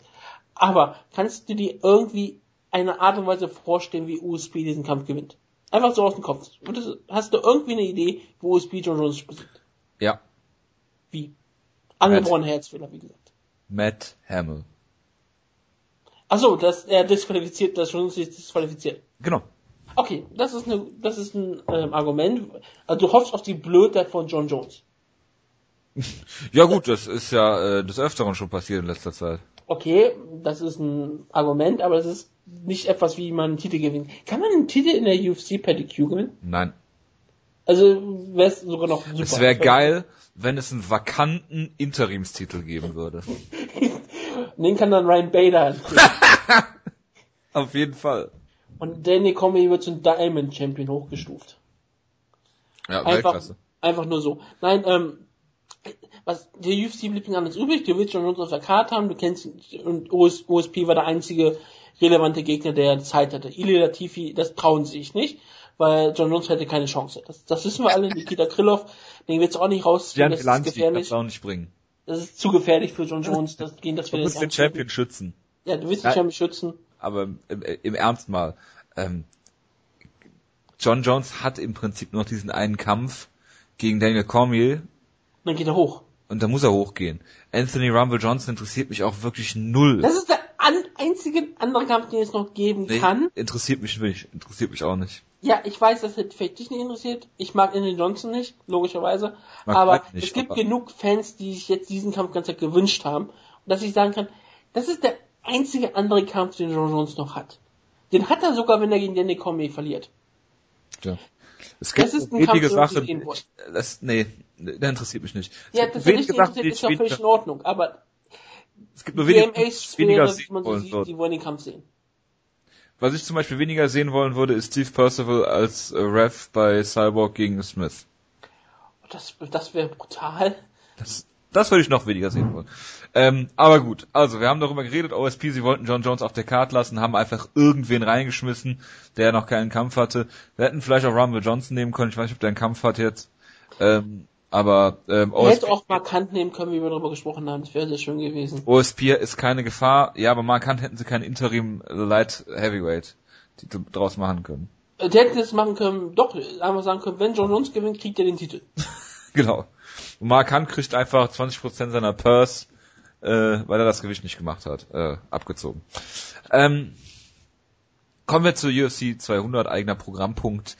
Ähm, Nate Diaz gegen Conor McGregor haben wir in der letzten Ausgabe schon zur Genüge drüber geredet. Es wird im Welterweight stattfinden, es wird der Main Event sein und es wird kein Titel auf der Card stehen, was ich äh, auf der auf dem äh, auf dem Spiel stehen, was ich schon mal super finde, dass ähm, der Main Event ein Non-Titelkampf ist für UFC 200. Außer sie führen die Moneyweight Division rein. Würdest du dich wundern? Connorweight Division. ja, Franklin Wade, Rumble Wade, Connor Wade. Das ist die logische äh, äh, Entwicklung, die Evolution of Money Wade. Ja. Ich hätte kein Problem mit. Ähm, Co-Main Event, aktueller Stand der Dinge. Aktuell. Wobei ich auch gehört habe, sie suchen noch ein Co-Main Event. Man weiß ja nie, GSP oder sowas. Ja, äh, ganz ehrlich, du sag, sag mal kurz den Co-Main Event, dann sage ich kurz. gleich. Jose Aldo gegen Frankie Edgar um den Interim Featherweight-Titel, weil der aktuelle Titelträger kämpft ja im Main Event, zwei Divisions höher. Das ist A sowieso total verrückt, dass du den aktuellen Champion auf der Karte hast und machst trotzdem Interimstitel. Das ist geisteskrank. ist wenn, du, logisch. wenn du darüber nachdenkst, macht, es macht aus einer Sicht gleich Sinn, auf die wir natürlich gleich eingehen werden. Aber ich kann sogar absolut verstehen, nochmal einen anderen Co-Main zu suchen, denn für UFC 200, wo gesagt wird, das ist die größte Karte aller Zeiten, das wird das Mekka des, des UFC-Sports werden, darüber werden wir über Jahrzehnte noch reden. UFC-Sports. Ja, schau mal auf UFC 100, was das für eine riesengroße Card war. Also da wo wirklich alles äh, dabei, was du dir so wünschst, was du in Da der Zeit haben kannst, sowieso noch gleich mit dir drüber reden. was du in der Zeit haben konntest, war da. Und jetzt hast du auf dem Co-Main-Event Frankie Edgar. Ich liebe Frankie Edgar, aber er ist kein wirklich großer Draw. Und er ist jetzt der Co-Main-Event für UFC 200. Das ist ein bisschen komisch. Aber ja, Interim-Titelkampf ähm, wurde, wird halt gemacht, weil ähm, Dana White sagt, äh, egal wie Conor McGregor kämpft, er verteidigt danach seinen Titel gegen den Sieger von Jose Aldo und ähm, Frankie Edgar. Wo ich natürlich dann wirklich fragt, warum brauchst du dann einen Interim-Titel, wenn es ein Number One Contenders Kampf ist und wenn du, wenn Zwei. Dana, und wenn Dana White uns das Wort gibt, dass Conor McGregor den, nächsten- den Titel verteidigt zunächst, nächstes Mal? Dann äh, würde ich das Wort äh, niemals mir zu Herzen nehmen. Abgesehen davon machst du dir ein Match gegen Connor kaputt. Entweder Alde oder Edgar werden verlieren. Die werden dann nicht gegen Connor kämpfen, obwohl sie es beide absolut hundertprozentig verdient hätten. Ja, das machst du kaputt. Aber es ist ja wirklich der einzige Grund, warum sie das machen und warum es auch ein Interim-Titelkampf ist, weil Dana White weiß, zu 90% wird Conor McGregor seinen Titel nie wieder verteidigen. Und du willst sofort sagen können, okay, ähm, Sieger des Kampfes, sagen wir mal Frankie Edgar, Frankie Edgar gewinnt jetzt den Kampf in unserer, unserer Welt, gewinnt jetzt hier, okay, wir ähm, stufen dich sofort als Champion hoch. Ich glaube, das mit Sicherheit, aber ich würde einen ganz, ganz trivialen, einfachen Grund dafür nennen. Okay? Ähm, da es ein Co-Main-Event ist und es ein Fünf-Runden-Kampf sein soll, machen sie einen Titel. Das könnte man auch durchaus machen. Ich finde sowieso, dass man könnte auch einfach sagen können, wir sollten einfach eine andere Ranking noch einführen. Number One Contenders Kämpfe sollen auch fünf Runden Kämpfe werden. Ähm, Aber dann sind sie ja daran gebunden. Ich weiß. Man könnte, man sollte einfach wirklich eine Regel machen, wenn die Kämpfe fünf Runden gehen sollen, macht sie einfach fünf Runden Kämpfe. Ja, aber sie machen einfach Interimstitel. Ist doch egal. Scheiß drauf. machen irgendwann Interims Interimstitelkämpfe, weil wir brauchen. Ich wollte gerade sagen, würde sich wundern, wenn wir bald eine Division mit zwei Interims und einem richtigen Champion hätten? Das ist doch schon, hey, ist doch schon Boxen im Middleweight. Das ist kein Problem. Ähm, nein, ähm, das ist ein solider Grund. Ich, den habe ich auch persönlich gar nicht bedacht. Ganz ehrlich gesagt, es ein Co-Event ist, du hast vollkommen recht, das kann man noch dazu reden. Aber ich glaube eigentlich, dass der wirkliche Grund wirklich ist, ähm, man möchte, wenn Conor McGregor nicht mehr runtergeht, einfach einen Champion sofort bestimmen können, anstatt dass wir dann noch wieder einen vakanten Titel haben und wir wollen dann schon trotzdem Champion einmal promoten können. Das macht sich um einiges, das macht um einiges mehr Sinn. Aber ja, es sieht danach aus, als würde Conor McGregor nie untergehen. Frankie Edgar hat ja schon wirklich darüber gesprochen, dass er sagt, ich glaube auch nicht mehr daran, dass es zu diesem Kampf kommen wird. Es ist halt eine komische Ausgangssituation. Ich meine, wenn, wenn alle Kämpfer der Welt aktuell gegen Conor McGregor kämpfen wollen, alle Kämpfer dieser Welt sind keine Featherweights, sondern alles Lightweights, Welterweights und auch Middleweights für Anderson Silver. Ja, aber diese Grube hat sich die UFC ja selbst geschaufelt. Ja. Das ist das Grab, was die UFC gebaut hat. Ja, auf jeden Grab Fall. hat. Und ähm, Conor McGregor hat sich das ja auch erarbeitet und das ist auch völlig in Ordnung. Ich habe kein Problem mit, dass Conor McGregor Geld verdienen möchte. Und ich verstehe auch, dass jemand sagt, äh, dass Frankie Edgar kein großer Draw ist und dass er sagt, gegen Jose Aldo habe ich schon mal gekämpft, ähm, das ist vielleicht auch nicht das größte Money. Ich kann woanders mehr Geld verdienen, kann ich verstehen. Und das, ich, ich werde mich nie drüber aufregen, einen Jose Aldo Frankie Edgar Kampf zu sehen. Weil es ein geiler Kampf sein wird. Natürlich.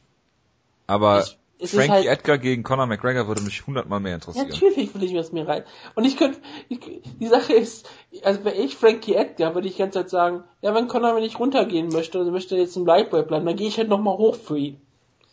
Das würde ich sofort die ganze Zeit überall anbieten. Aber ähm, ich würde einfach den Kampf gerne sehen wollen. UFC will aber, nicht bucken. Natürlich wollen sie ihn nicht bucken, weil Frankie Edgar ist ein sehr schwieriger Gegner für Conor McGregor und anders als Nate Diaz, der danach wenigstens noch theoretisch vermarktbar ist, weil er ist Nate fucking Diaz. Der hat einen Ähm, Sieg gegen Conor. und hat einen Sieg gegen Connor, das ist auch noch super vermarktet ist, ist Frankie Edgar einfach Frankie Edgar. Ich liebe Frankie Edgar, einer meiner absoluten Lieblingskämpfer, überhaupt. Aber es ist halt ein, ist ein Stück Toastbrot. Obwohl er aus New Jersey ist. Verdammt Ja. mal, der, der, sind muss eigentlich unterhaltsam sein, Genau. aber er muss eigentlich unterhaltsam sein, weil er aus New Weil er Jersey aus New. Jersey kommt. Nicht alle ja, Leute aus New Jersey an. nicht alle Leute aus New Jersey sind äh, unterhaltsam. Ja, das Bist sehr vorurteils und klischeebehaftet heute. Ja, natürlich. Ich habe auch Derek Bronson. Daraus, das ja meine ich jetzt gar nicht. Ja, der ist ja auch noch auf der er Karte, um dir hier mal eben den Arsch zu retten. Ähm, ja, also es ist ein fantastischer Kampf, Jose Aldo gegen Frankie Edgar, ohne jeden Zweifel. Aber ich würde trotzdem lieber Connor äh, gegen Frankie sehen oder gegen Jose. Wie gesagt, ist halt schade, dass die UFC so Äh, bookt. Jose, Ähm, bitte? Egal. Ja, äh, von daher äh, warten wir einfach mal ab, wie sich das so rauskristallisiert. Ich weiß nicht, ob wir letzte oder vorletzte Woche schon über Kane äh, Velasquez gegen Travis Brown geredet haben. Ich meine schon, genauso wie über ähm, Gegard Musasi gegen Derek Brunson haben wir auf jeden Fall drüber geredet. Yep. Neue Kämpfe sind äh, Johnny Hendricks gegen Calvin Gastelum. Das finde ich einen interessanten Kampf. Ähm, ich würde, bitte? Absolut geiler Kampf. weil ähm, beide sind auch so ein bisschen auf dem Scheideweg, wo- wobei das schwierig ist bei Kevin Gastelum, der ist gerade mal Anfang 20, ähm, aber hat auch schon eine Geschichte hinter sich, äh, gerade mit diesen äh, Weight-Cutting-Geschichten, gerade mit äh, dem letzten Kampf gegen Neil Magny, wo er nicht so gut aussah, Short Notice und so weiter, gegen Johnny Hendricks, der äh, von Wunderboy Thompson auseinandergeschraubt worden ist und wo du jetzt auch nicht weißt, wo der Weg für ihn hingeht. Ähm, der Kampf findet im Welterweight statt, wo ich schon einige Stimmen gehört habe, beide haben Probleme, das Gewicht zu machen. Warum stellst du sie nicht einfach im Middleweight gegeneinander? Weil, pff, scheiß was Oder drauf. macht einen Catchweight, weil es eh ist 180 vollkommen Pfund oder 175. Warum nicht? Ich weiß auch nicht, warum die UFC sich dann da so in die, die Gewichtsklassen klammert, wie damals schon, wie damals war ich schon, wie vor ein paar Wochen schon bei Ross Pearson, der eingeboten hat gegen, ich glaube, was war das, Chet LePriest, Yep. ähm, im, im Welterweight anzutreten, einfach um ihm da entgegenzukommen. Ähm, ja, bei der, bei Nate Diaz gegen Conor McGregor ist es scheinbar egal, bei anderen Kämpfern ist es nicht egal. Ähm, deswegen Johnny Hendricks gegen Kevin Gastelum hier, wie gesagt, ein interessanter Kampf und ich bin mal gespannt, wie der ausgeht und ob er auf der Maincard überhaupt ist. Ja, es ist wirklich eine spannende Frage. Wir solche Kämpfe nicht auf der Amerika landen, aber es ist so, so ein extravaganzer, es wird ganz groß promotet werden, da sind die Prelims auch relativ wichtig für diese Karte logischerweise. Ähm, es, für Johnny Hendricks geht es wirklich um alles in diesem Kampf. Denn es geht hier wirklich um seine Relevanz. Kevin Gastelum hat noch seine Karriere vor sich, mehr oder weniger. Johnny ist auch noch nicht alt, logischerweise. Er kann auch wieder zurückkommen. Aber es geht darum, was in den nächsten zwei, drei Jahren ist. Denn selbst wenn Johnny diesen Kampf verliert, dann muss er sich wieder hocharbeiten. Dann muss er wieder ein Steakhouse aufmachen. der kann wieder ein neues Steakhouse aufmachen. Vielleicht klappt es ja diesmal. Für Gastelum geht es halt darum zu gucken, ob er wirklich noch dieses riesengroße Talent hat, worauf wir vielleicht hofften, dass es ist, dass er jetzt schon direkt in die Top-Serien aufgreifen kann. Oder ob er auch nochmal so zwei, drei Jahre braucht, wo er sich eher so mit den Kämpfern beschäftigt, die gerade so um die Top 15 kratzen. Das ist eine spannende Frage. Und das ist natürlich dann auch wirklich ein geiler Test für beide Kämpfer. Also, es ist Fall. ein solider Kampf. Es kann, das ist ein Kampf, der kann sogar gut werden oder er kann total langweilig werden. Ich hoffe, dass er gut wird und ich hoffe, dass beide ähm, ein gutes Trainingscamp haben und keine Probleme beim Weightcutten. Da, da würde ich in erster Linie darauf hoffen, dass sie ihre Gesundheit da nicht äh, irgendwie Schaden nehmen. Aber gut. Ähm, weiterer Kampf, ähm, den ich eher bei den Prelims sehen würde, vielleicht Main Event der Prelims, ist Diego Sanchez gegen Joe Lawson. Ja, warum denn nicht? Es ist so ein Kampf wie, ja, das ist wahrscheinlich kein besonders äh, ähm, relevanter Kampf, Jolozon ist, aber es ist ein Kampf zwischen zwei absolut unterhaltsamen Kämpfern. Jolozon ist ja einer der Killer bei den, ähm, ähm, äh, wie er bei den Awards, die es immer gibt, bei den ganzen äh, Fight of the Nights und Submission of the Nights Dingen, die es früher immer gab, jetzt immer noch mal gibt, diesen dieser Performance Bonuses und ähm, Diego Sanchez ist ja immer vielleicht nicht ein beliebter Kämpfer hier in dem Podcast, aber ein unterhaltsamer Kämpfer ohne jeden Zweifel. Also es ist so ein Kampf, den man auf so einer UFC Soundcard sehen möchte, einfach weil das verspricht ähm, Brutalität. Ja. Und Bonusse oder Boni. Bonusse. Gut. Und keine Bonuses. Bo Bönüsse.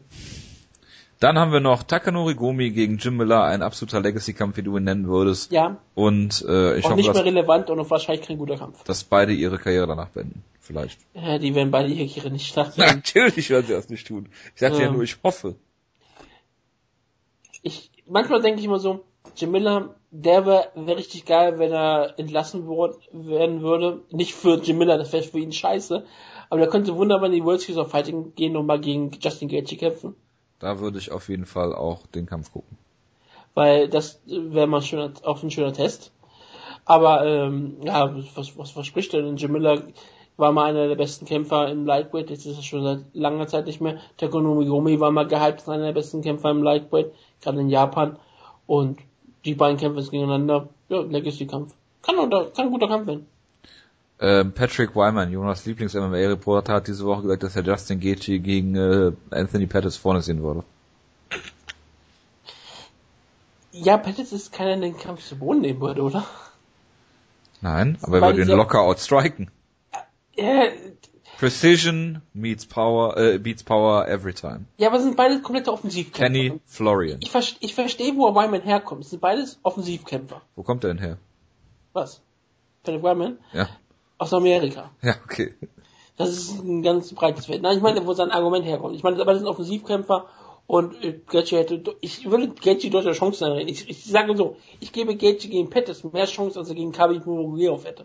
Nurmagomedov. Ja, gut, das, äh, ist wohl. Oder ich gebe ihm mehr Chancen gegen Pettis als gegen Benil Dariush. Nein.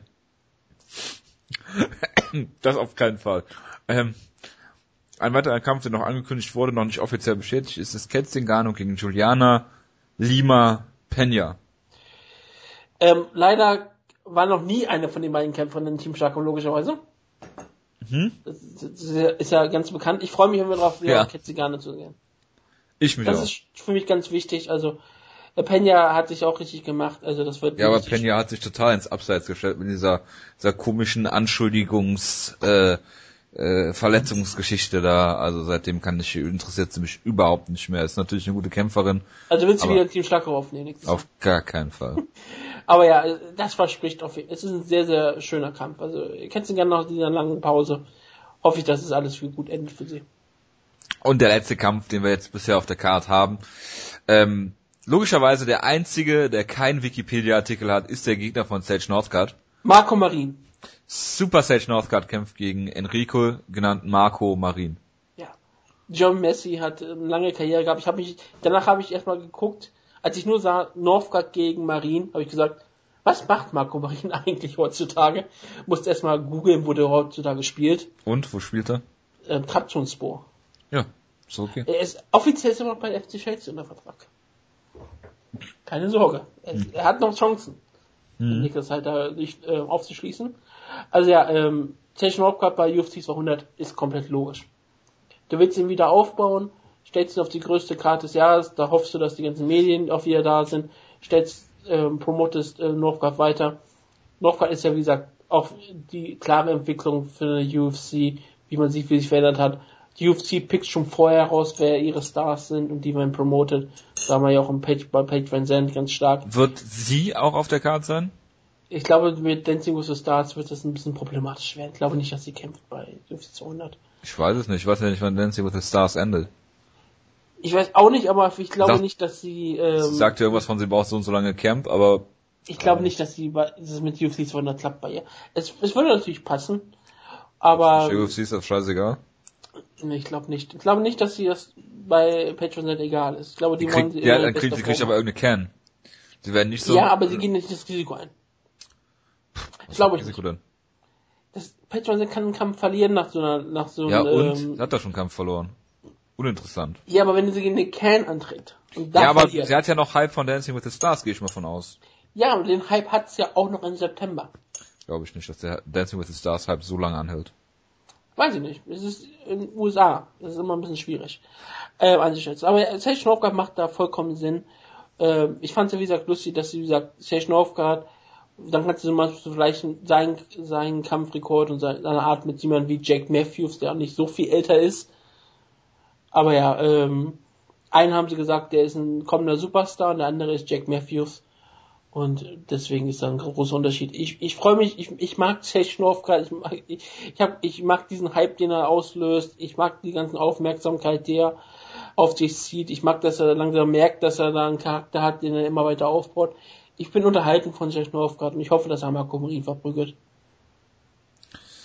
Ähm, ich bin nicht unterhalten von Sage Northcutt. Ich finde ihn sehr lästig und nervig und hoffe, dass er verliert.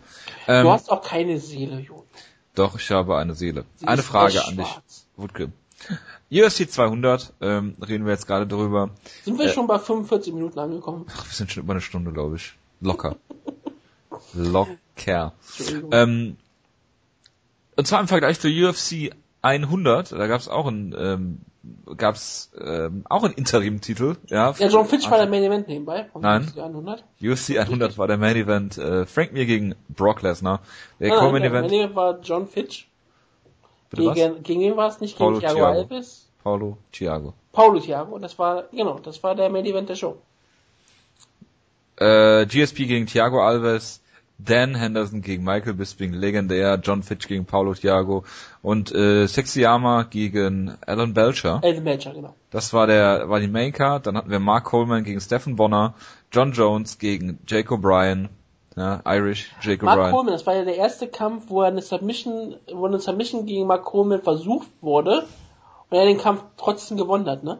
Das kann sein, ja, genau. Das war diese, das war diese legendäre Statistik. Dann jeder, jeder Kampf vorher, Sobald du eine Mark Submission- Coleman an eine Submission angesetzt wurde, Ja, war sofort der Sieg für den Gegner.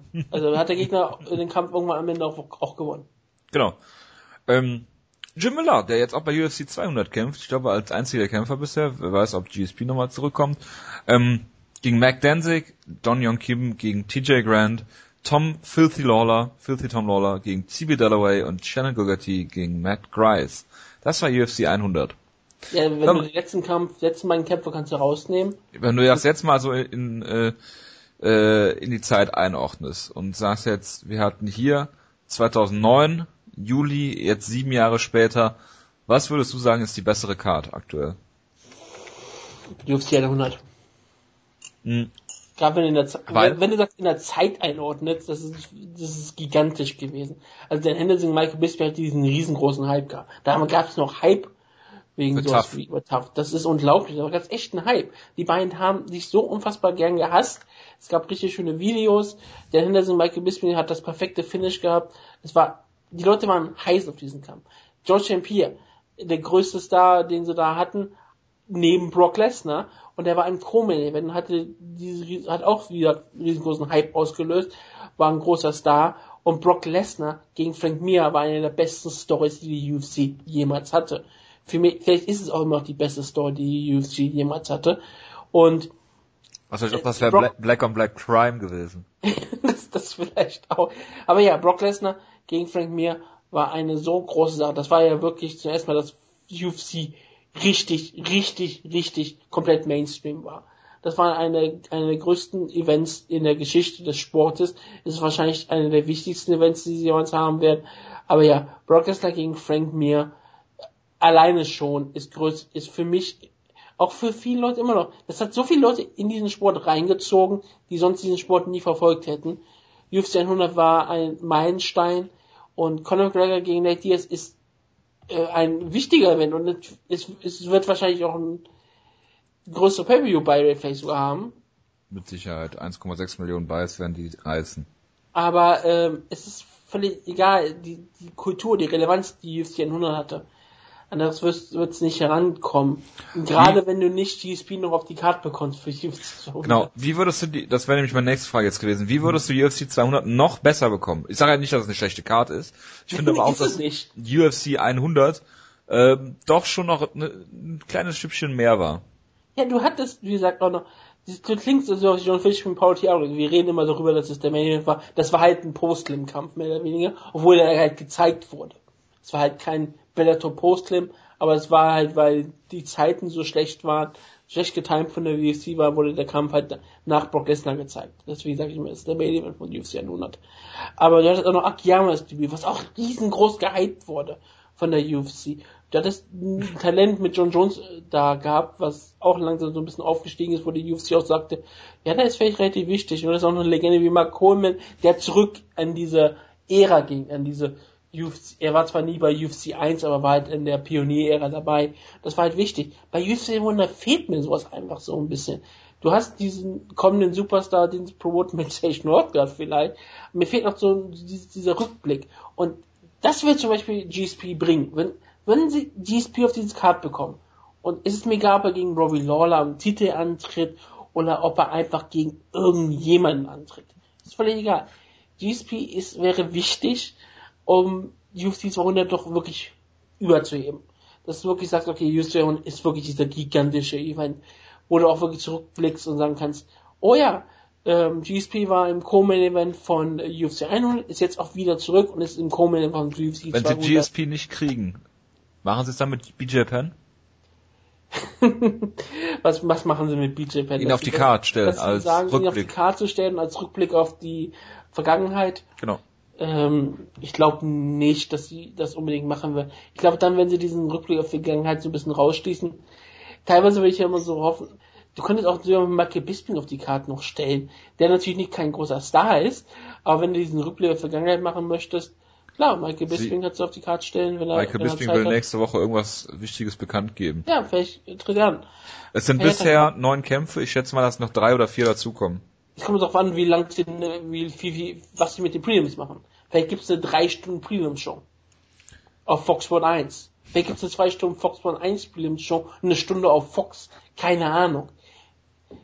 UFC kann, kann vielleicht da noch sehr viel machen. Ich, deswegen bin ich auch so ein bisschen ruhig und sage, ich habe keine Ahnung, was, was, wie groß die Karte noch wird. Aber, ähm, manche Leute haben auch so spekuliert, vielleicht kommt ja wirklich Ronda Rousey zurück für UFC und auf einmal noch spontan.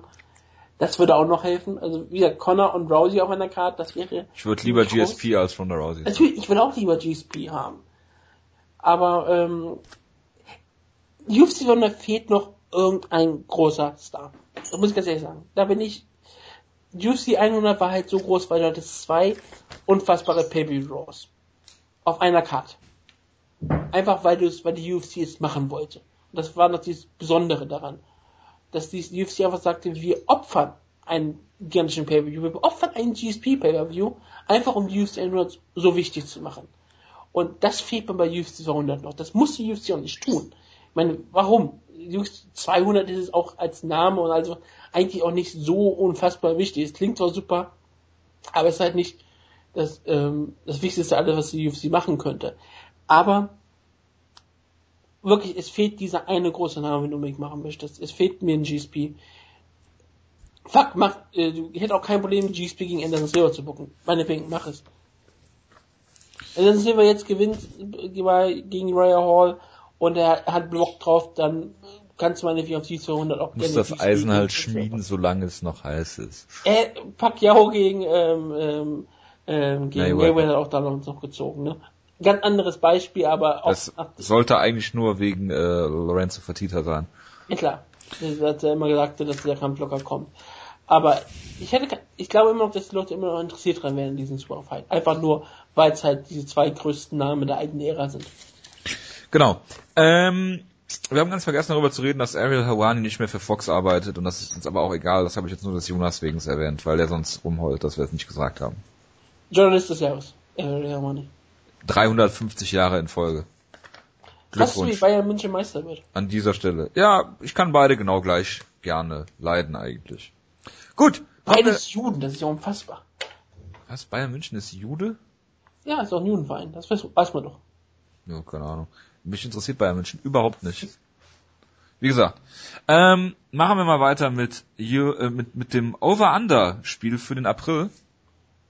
Ich habe mich, ich hab mich dazu durchgerungen, drei Fragen zu stellen. Weil Jonas eigentlich jeden Monat machen wollte. Ja, und Jonas, äh, das ist jetzt deine letzte Chance an dieser Stelle. Im Mai wird es keine Fragen geben, wenn du keine machst. Grüße an der Ja. Stelle. Meine erste Frage bezieht sich auf eine Show, die in zwei Wochen läuft. Und zwar ist der Main Event da Habib Nurmagomedov gegen Tony Ferguson. Habib Nurmagomedov hat in seinem Kampf gegen ähm, Abel Trujillo einen Rekord aufgestellt. Ich glaube, es waren 21 Takedowns, die er geholt hat äh, in dem Kampf. Und es ist jetzt ein Fünf-Runden-Kampf. Und ich habe mir einfach mal eine ganz äh, komische Frage mit einem riesig scheinenden Over-Under ausgedacht, die durchaus gebrochen werden könnte. Und zwar Habib Nurmagomedov, äh, äh, Habib Nurmagomedov, Entschuldigung, es ist schon spät, ähm. Takedowns, Over-Under 10,5. Als er den Rekord aufgestellt hat, danach ein Interview gehalten, dass er gesagt hat, ich habe den Gegner mehrfach wieder hochkommen lassen, damit ich den Rekord brechen kann. Also deswegen war die Zahl damals schon so unfassbar hoch. Ich halte ähm, es deswegen, also elf Takedowns muss er erzielen, die auch wirklich durchkommen. Um Fight Metric ist, ist äh, wie immer da relevant. Ähm, ja, und die sind sehr, sehr harsh teilweise da. Also sagen auch manchmal, was so manchmal in der UFC als Takedown gewertet wird, wird bei Fight Metric nicht als Takedown gewertet. Ich guck mal eben, wie Fight Metric das damals gesehen hat bei das ist interessant, dass du das nochmal so sagt, um mal nachzugucken, ob der Weil ich ob wollte auch mal ähm, nachgucken bei einem anderen, aber gut, ich guck mal eben nach, red mal eben. Ja, ich finde es schwierig, das zu beurteilen, je nachdem, wie der Kampf läuft. Ähm, nur wenn er wird den Kampf versuchen, Boden zu nehmen, wird es auch mehrfach schaffen, das da habe ich keine Zweifel dran. Kann er, die Kampf lang genug, kann er den Kampf immer wieder am Boden halten, und damit er nicht wieder zu Boden nehmen muss. Ich sag Under, aber ja, ich, ich würde, ich wäre auch nicht auszuschließen, dass er irgendwie 15 Takedown holt, aber ich sage einfach mal Under. Ich finde die Zahl sehr hoch. Ja, ich trage es gleich ein. Aber nicht unrealistisch. Das ist, macht, das Deswegen, macht ich habe ich hab extra mal so eine ganz, ganz abstrakte Sache, die halt ich richtig, die nicht unrealistisch. weil die kann halt richtig schief gehen. Logisch. Ähm, so, Habib Nurmagomedov Takedowns. Gegen Abel Trujillo Fight Metric 21. Okay, siehst du. Ähm, gegen Gleison Tibau 0. Gegen Thiago Tavares 0.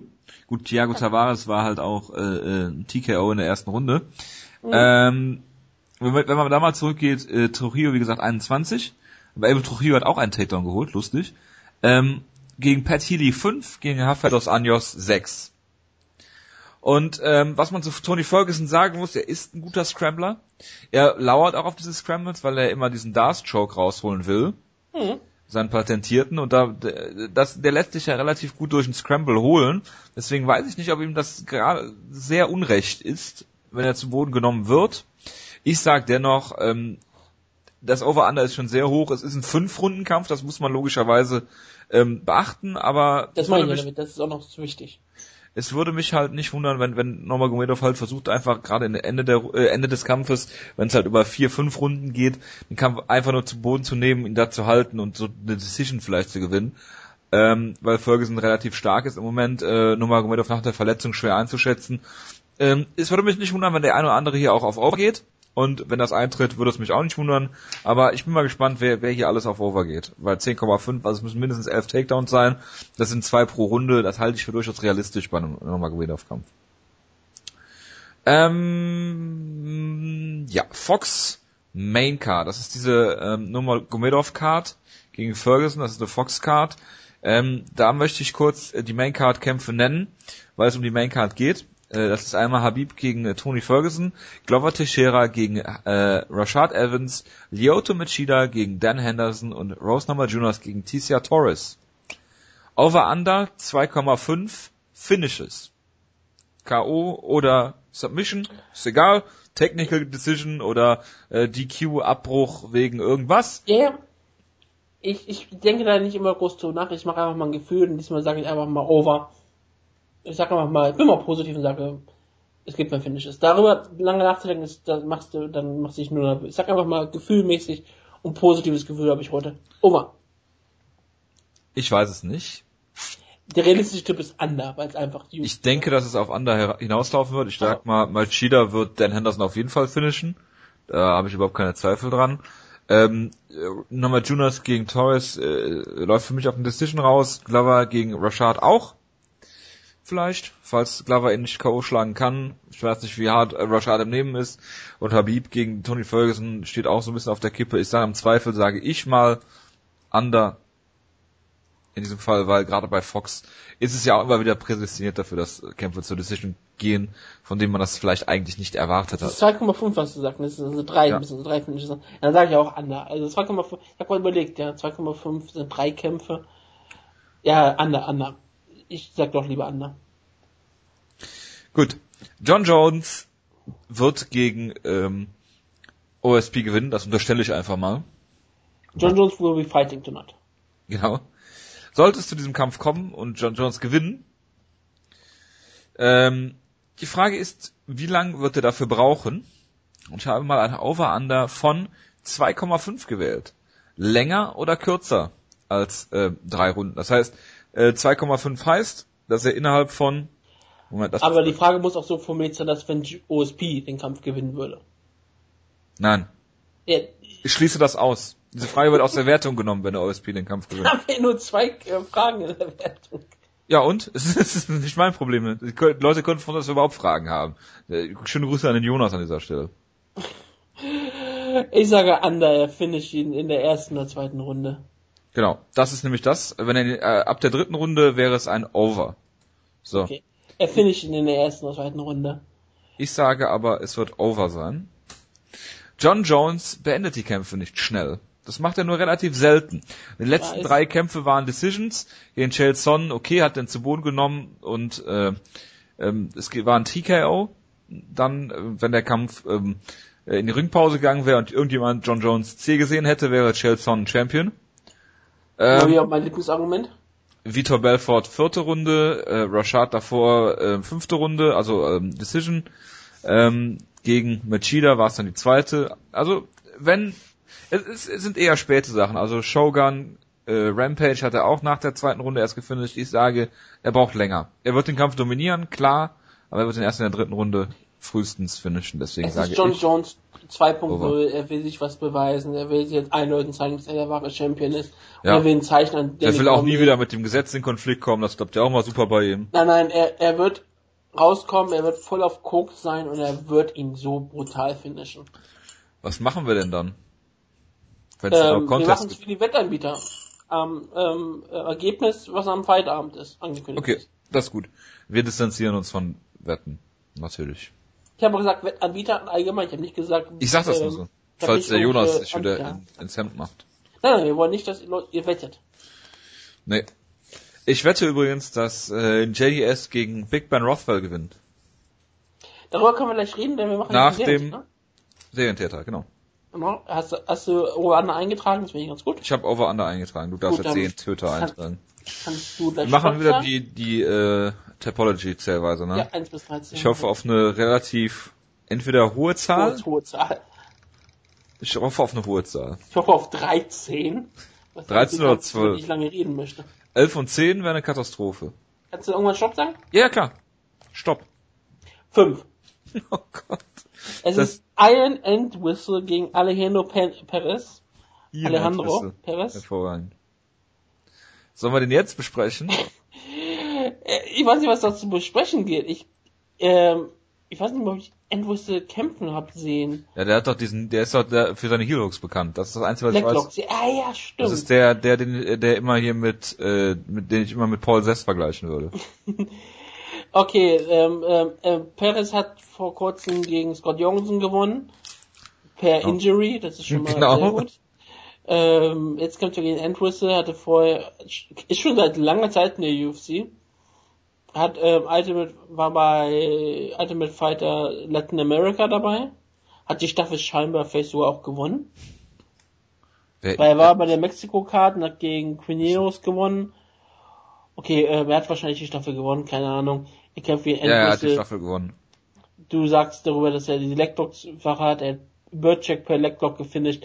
Ich sage, Ent- Entwistle gewinnt, ähm, er macht den Palaris. Ja, ich sag auch Handwhistle bei ähm, Heel Hook. Ob er den pullt oder wie auch immer, ist mir dann einmal egal. Big Ben. Bitte tragt euch ein, bitte, wenn ihr mitmachen wollt. Genau. Egal, was ihr sagt, tragt euch bitte ein. Egal, ob ihr den Kampf vorher sagen könnt oder nicht. Bitte, bitte. Big Ben Tut mir leid. Die Karte ist schrecklich. Da kannst du ja nichts für. Wir reden über den einen oder anderen Kampf, aber nicht über alle. Es ist schon spät. Naja, Wir Ja. reden eh schon viel zu lange. Ähm, Big Ben Rothwell, der Viertelmillionen Dollar Mann, kämpft gegen JDS und ähm, ja, die Vorzeichen könnten so verschieden gar nicht sein, wie sie im Moment sind. Ähm, Baden Rothwell ist in der Form seines Lebens, ohne jeden Zweifel, und JDS läuft seiner Form so ein bisschen hinterher. Seit dem zweiten Cain Velasquez Kampf, äh, Sieg, Niederlage, Sieg, Niederlage, ähm, war lange Zeit auch verletzt, hatte, hatte immer wieder Probleme, ähm, auch chronischer Natur, hat ähm, ein Jahr Pause gehabt äh, von 2013 zu 2014, dann ein Jahr Pause 2014, 2015 und kämpft jetzt nach einem halben Jahr knapp wieder. Er hat gegen Alistair Overeem verloren in einem Kampf, in dem nichts passiert ist und Overeem einmal zugeschlagen hat und das war's dann.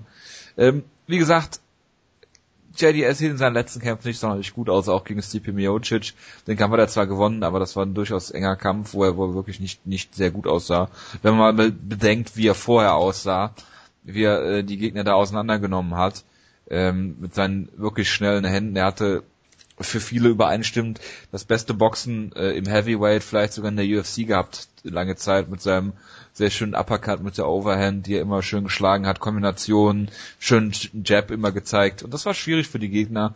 Ähm, äh, mittlerweile, diese beiden Ken Velasquez-Kämpfer haben ihn einfach altern lassen, ähm, um mehrere Jahrzehnte. Ähm, kämpft jetzt gegen Ben Rothwell, äh, der vier Siege in Folge hat nach diesem äh, Sieg gegen Brandon Vera, den er da zu One FC geschickt hat. Er hat Alistair Overeem ausgenockt, äh, er hat äh, Matt Mitrione per Choke besiegt und auch Josh Barnett, ähm, den er da submitted hat, was glaube ich das erste Mal im MMA war überhaupt, dass Josh Barnett submitted worden ist. Ähm, ja, lange Rede, kurzer Sinn. Ich will gar nicht großartig lange über den Kampf sprechen, auch wenn es der Kampf ist, wo wir wahrscheinlich am längsten drüber reden.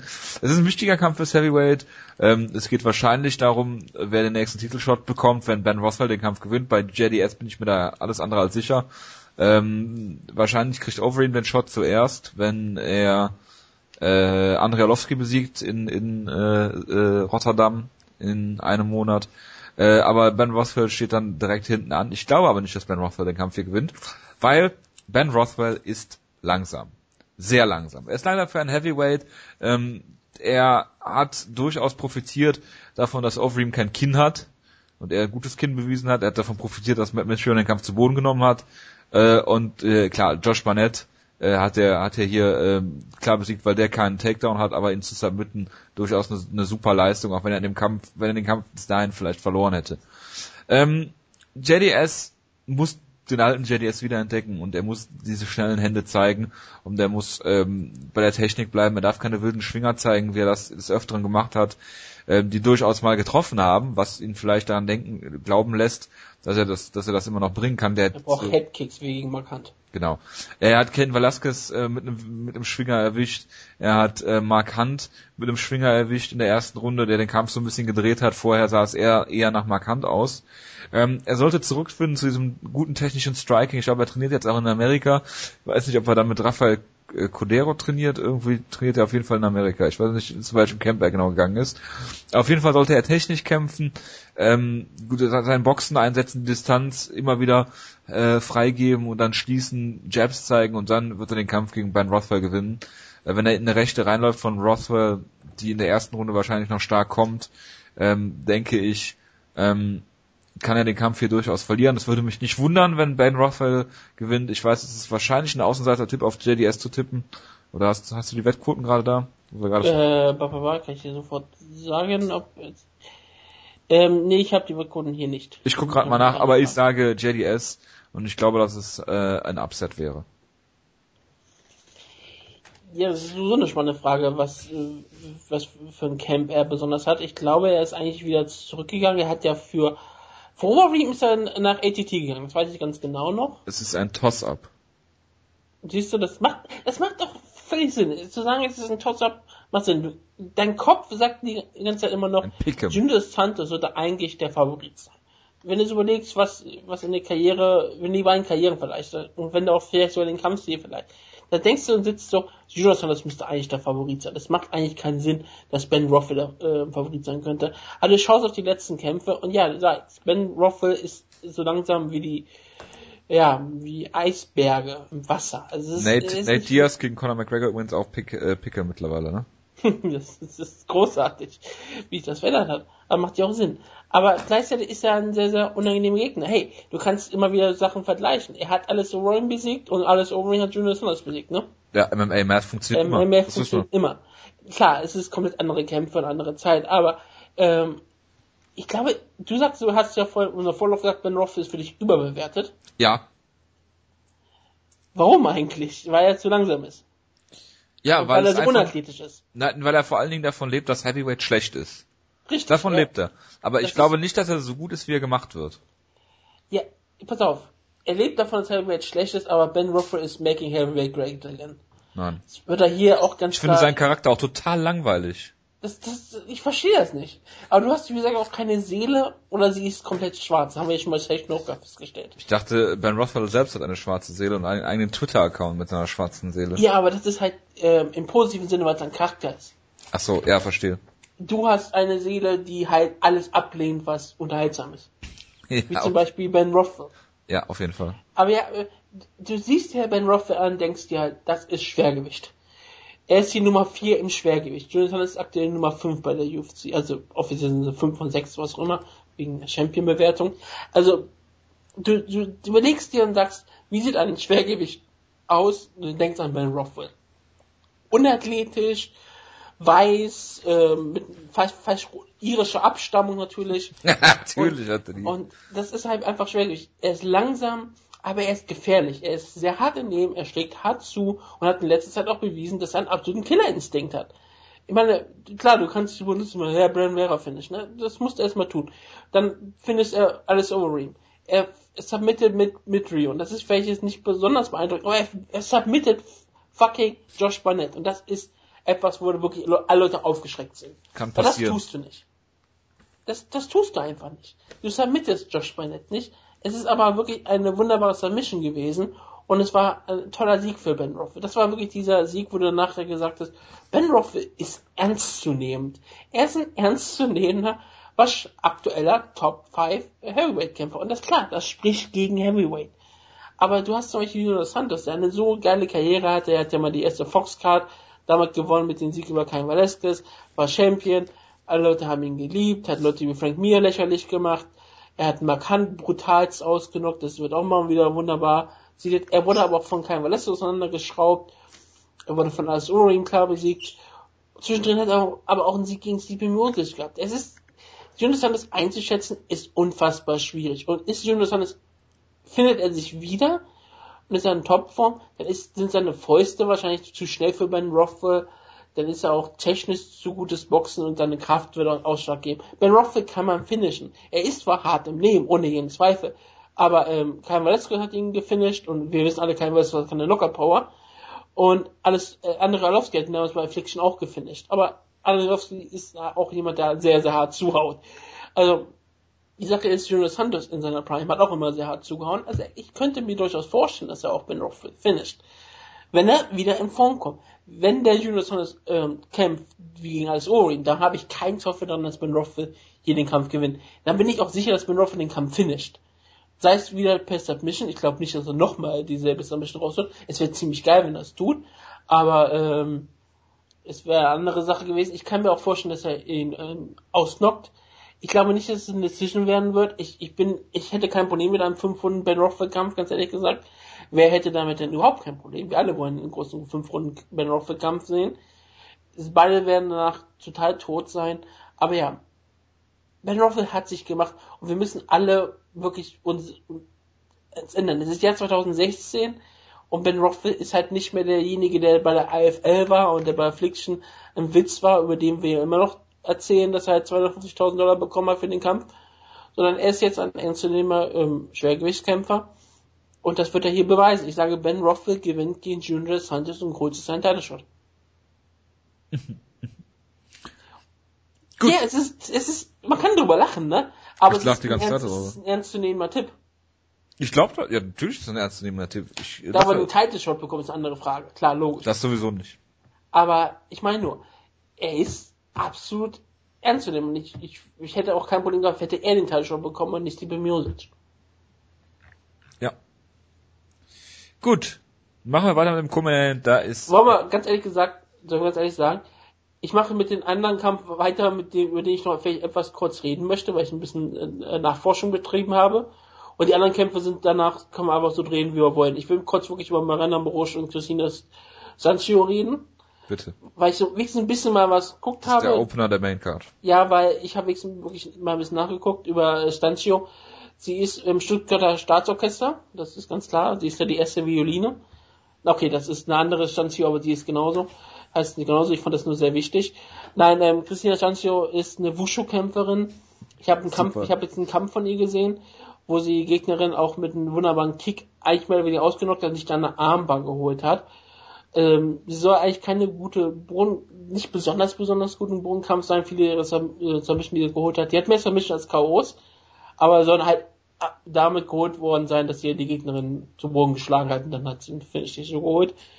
Ähm, Morosch ist ja auch eine ziemlich solide Boxer, hat ja mal Johann Calwood ziemlich auseinandergenommen, das war, erinnern wir uns alle noch dran. Da war der Hype riesengroß und dann kam sie gegen Latourneux und ähm, Frau Latourneux hat dann halt mehr oder weniger gezeigt, wie gut sie ist, im Sinne von, ähm, sie hat die, die Schläge von Morosch eingesteckt, kam halt trotzdem weiter nach vorne, hat sie damit nervös werden lassen. Morosch hat den Kampf dann mehrfach, äh, hat auch gerne den Kampf zu Boden gepult, die hat glaube ich wirklich in der ersten Runde irgendwie Guard gepult, hatte damit sogar fast, glaube ich, eine Submission sich verändert, geholt, wenn ich mich dran erinnere, wurde aber mehrfach auch fast ausgenockt von Latourneux und in der dritten Runde wurde sie am Boden kontrolliert. Ähm, es ist ein interessanter Kampf, weil für Morosch geht es um vieles, weil sie hatte gesagt, nach dem ersten Kalabo-Kampf mehr oder weniger sofort schon einen Kampf promotet gegen Johanna Jędrzejczyk. Da erinnere ich mich noch dran, wie sie auf den Käfig steht, sofort auf Johanna zeigt, sagt, ich will den Titel haben, bla bla bla. Und dann kam halt der Latino-Kampf und auf einmal war der Hype-Train entgleist. Und jetzt kämpft sie gegen Christina Stancio, eine rumänische Kämpferin, die bisher, glaube ich, nur in Rumänien gekämpft hat und einen 5-0-Rekord hat, gegen ähm, namenlose Gegnerin, logischerweise. Es ist, zeigt schon, dass die UFC immer noch auf Morosch hofft. Sancho scheint aber eigentlich eine interessante Kämpferin zu sein.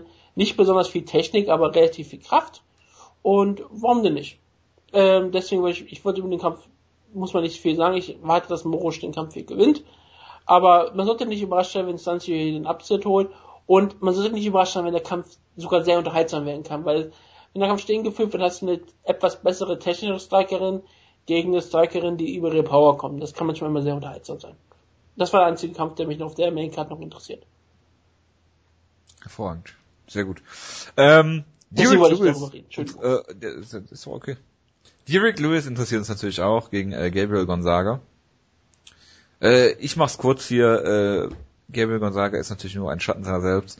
Derek Lewis wird ihn zu Boden schlagen.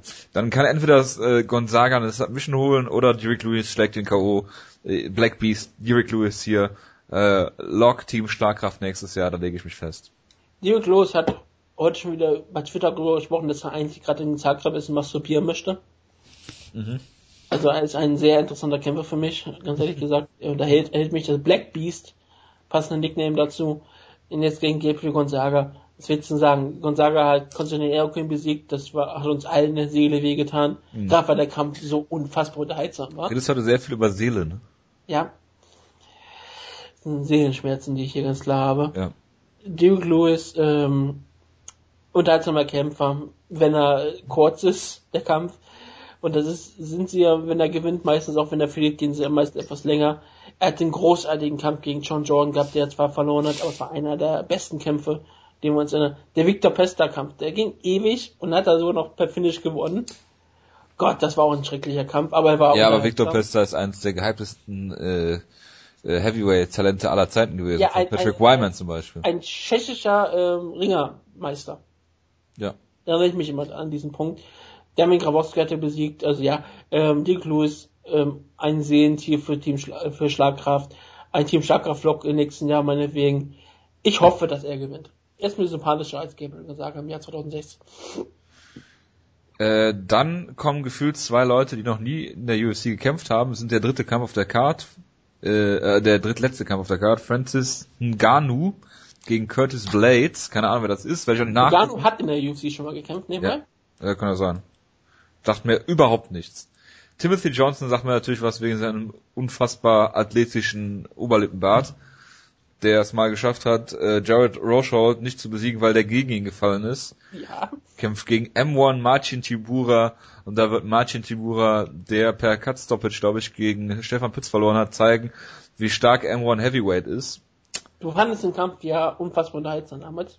Ich habe den Kampf nicht gesehen. Ich habe nur einen Stefan Pütz Kampf gesehen. Das war der letzte gegen Ach, wie hieß er noch? Keine Ahnung. Auf jeden Fall war es. Ich du hast gegen den Tibua-Kampf gesehen. Nee, habe ich nicht. Den danach habe ich gesehen von Stefan Pütz gegen, ach, gegen den ähm, Nemkov. Nemkov, genau. Egal. Ähm, von dem du denkst, dass du ihn kennst, weil du ihn mit Stanislav Netkov verwechselst. Und mit dem Nemkov von ähm, Ryzen. genau. Das waren vier Heavyweight-Kämpfe, die den, die Card abschließen. Ja, ich verstehe auch, wie gesagt, das haben wir, haben wir, haben wir im Vorlauf gesprochen. Es ist halt dieses total tolle Gimmick. Wir haben auch vier Heavyweight-Kämpfe auf der Card. Und davon ist einer, einer wahrscheinlich gut, weil er halt wirklich relevant ist. Ja, aber sie machen auch noch Light Heavyweight. Igor Pokrajat gegen Jan Blachowicz. Ja, Jan Blachowicz, einer der gehyptesten ähm, Talente in der Light Heavyweight Division. Team Schlagkraft Ehrenmitglied. Ist er nicht irgendwie jetzt auch irgendwie 4 und 1 oder so? Nee, das sind nee, nicht 4 und 1? Nein, das war der andere Pole. Äh, in Middleweight. Christoph Jotko. Genau. Ich habe grad, das habe ich lieber Nein, in Polen äh. Das ist ja Der schrecklich. UFC ist Jan Blachowicz 1 und 2 und hat einen Sieg gegen Ilya Latifi und Genau. Niederlagen gegen Jimmy Manowar und Beast in 25 Darum musst du mal nachdenken, dass er Ilya Latifi besiegt hat. Der Ja, aber guck mal, richtigen Hype entwickelt hat. Wenn er davor besiegt hat. Äh, Go, äh, Goran Relic, Houston Ja. Alexander, Mario Mirinda und äh, Sokoju. Ja, hat er auch Niederlage gegen Soko Ja, aber die, die hat er ja gerecht. Und er hat sogar Siege gegen Christian und Pumbu. Was ist der Superstar. Also, ja, und äh, der von dir vorbesprochene äh, Strawweight-Kampf ist der Opener. Ja, das ist nur Sache. Also Pograjak ist auf der Card, weil er in Kroatien stattfindet, wird es irgendjemand auf der Maincard haben. Pograjak ist ein UFC-Veteran, aber Jan Blachowicz sollte den Kampf eigentlich relativ locker gewinnen. Auch wenn das ziemlich absurd klingt, dass Jan Blachowicz Kämpfe locker in der UFC gewinnt. Genau. Dann haben wir ähm, im Opener der Prelims Niklas Dalby, mit dem ich, über den ich mich mal mit einem äh, dänischen MMA-Journalisten unterhalten habe, bevor auf zur Ja. UFC Berlin, äh, gegen Zach Cummins und der ist aus der UFC-Staffel, aus der Tough-Staffel, die wir beide, glaube ich, als letzte komplett gesehen haben. Äh, welche Von war das denn? Jones. Das kann sein, dass es die letzte war, die ich komplett gesehen habe. Oder, genau, das, weil das die, die mit, mit, das waren die Middleweights, glaube ich, mit, mit Barbara McDaniel und so auch noch. Ja, ne? genau, die habe ich, haben wir noch komplett gesehen. Mhm. Der ist damals gegen Dylan Andrew rausgeflogen. Genau, der auch mal ein Team Schlagkraft war und jetzt ist er noch in der UFC, Dylan Andrews. Ich glaube, er ist entlassen worden. Stimmt, glaube, stimmt, der ist letztens entlassen worden. Schade eigentlich. Genau, obwohl er mal ein Riesen, er hatte wirklich, er war wirklich talentiert, muss ich ganz ehrlich sagen. Und dann wurde er sogar von Sam Elway ausgenockt, also deswegen. Das wissen wir schon. Ja, Zach Cummings, ähm, Ich will nicht über den Kampf reden. ne? Ist Nee. auch wirklich auch nichts Besonderes. Er hat jetzt einen Sieg gegen Dominic Steele gefeiert. Dalby sieht eigentlich aus, als wäre er ein talentierter Kämpfer. Hat bisher in der UFC aber nur per Split und Split gewonnen und einen Draw sich geholt. Ja. Also, Können es ist, wenigstens ein Kampf, zwischen- es ist wenigstens ein Kampf zwischen zwei Leuten, die ich kenne. Und es ist wieder ein Däne, der Sharpshooter heißt. Merbeck Tyson sollte ja vor einigen Wochen, glaube ich, gegen äh, Benil Dariush kämpfen. Und dann gab es, glaube ich, Visumsprobleme, wenn ich mich richtig Yep, erinnere. äh, nee, Darius hat sich verletzt.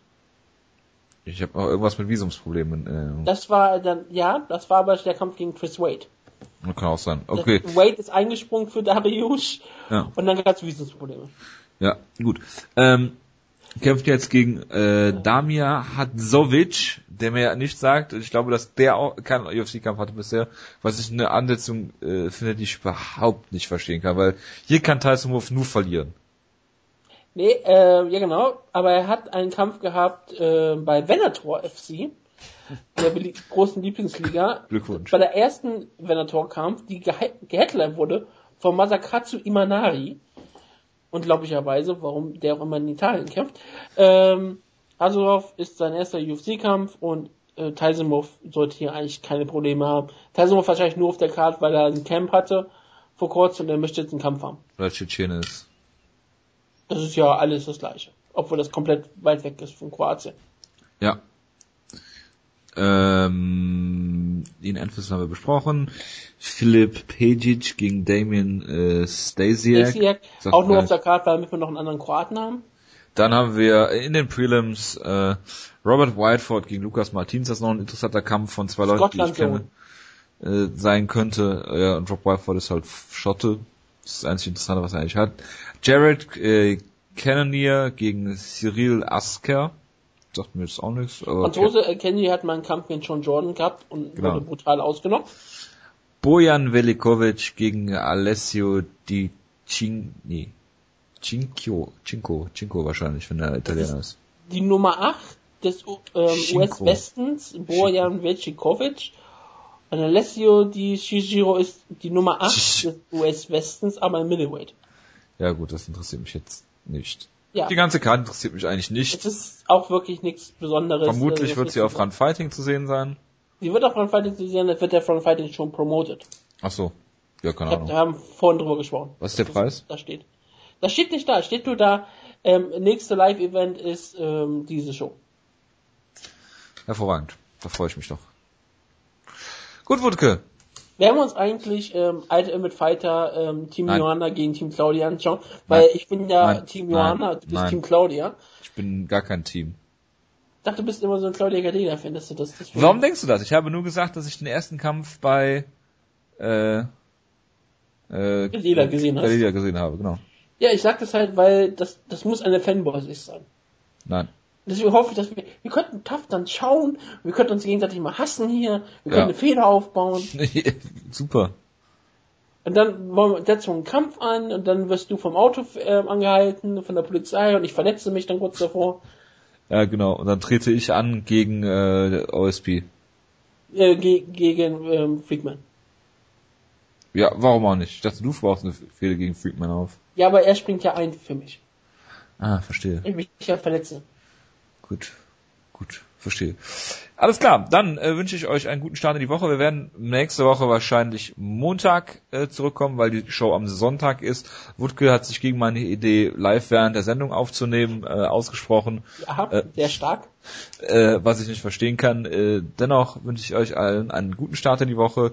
Leider keine Einspieler vom Jonas äh, diese Woche, aber vielleicht im Recap für die UFC-Show. Bis dahin, wünsche euch allen, äh, wie gesagt, eine gute Woche und äh, bis nächste Woche. Viel Spaß bei WrestleMania. Ciao, ciao.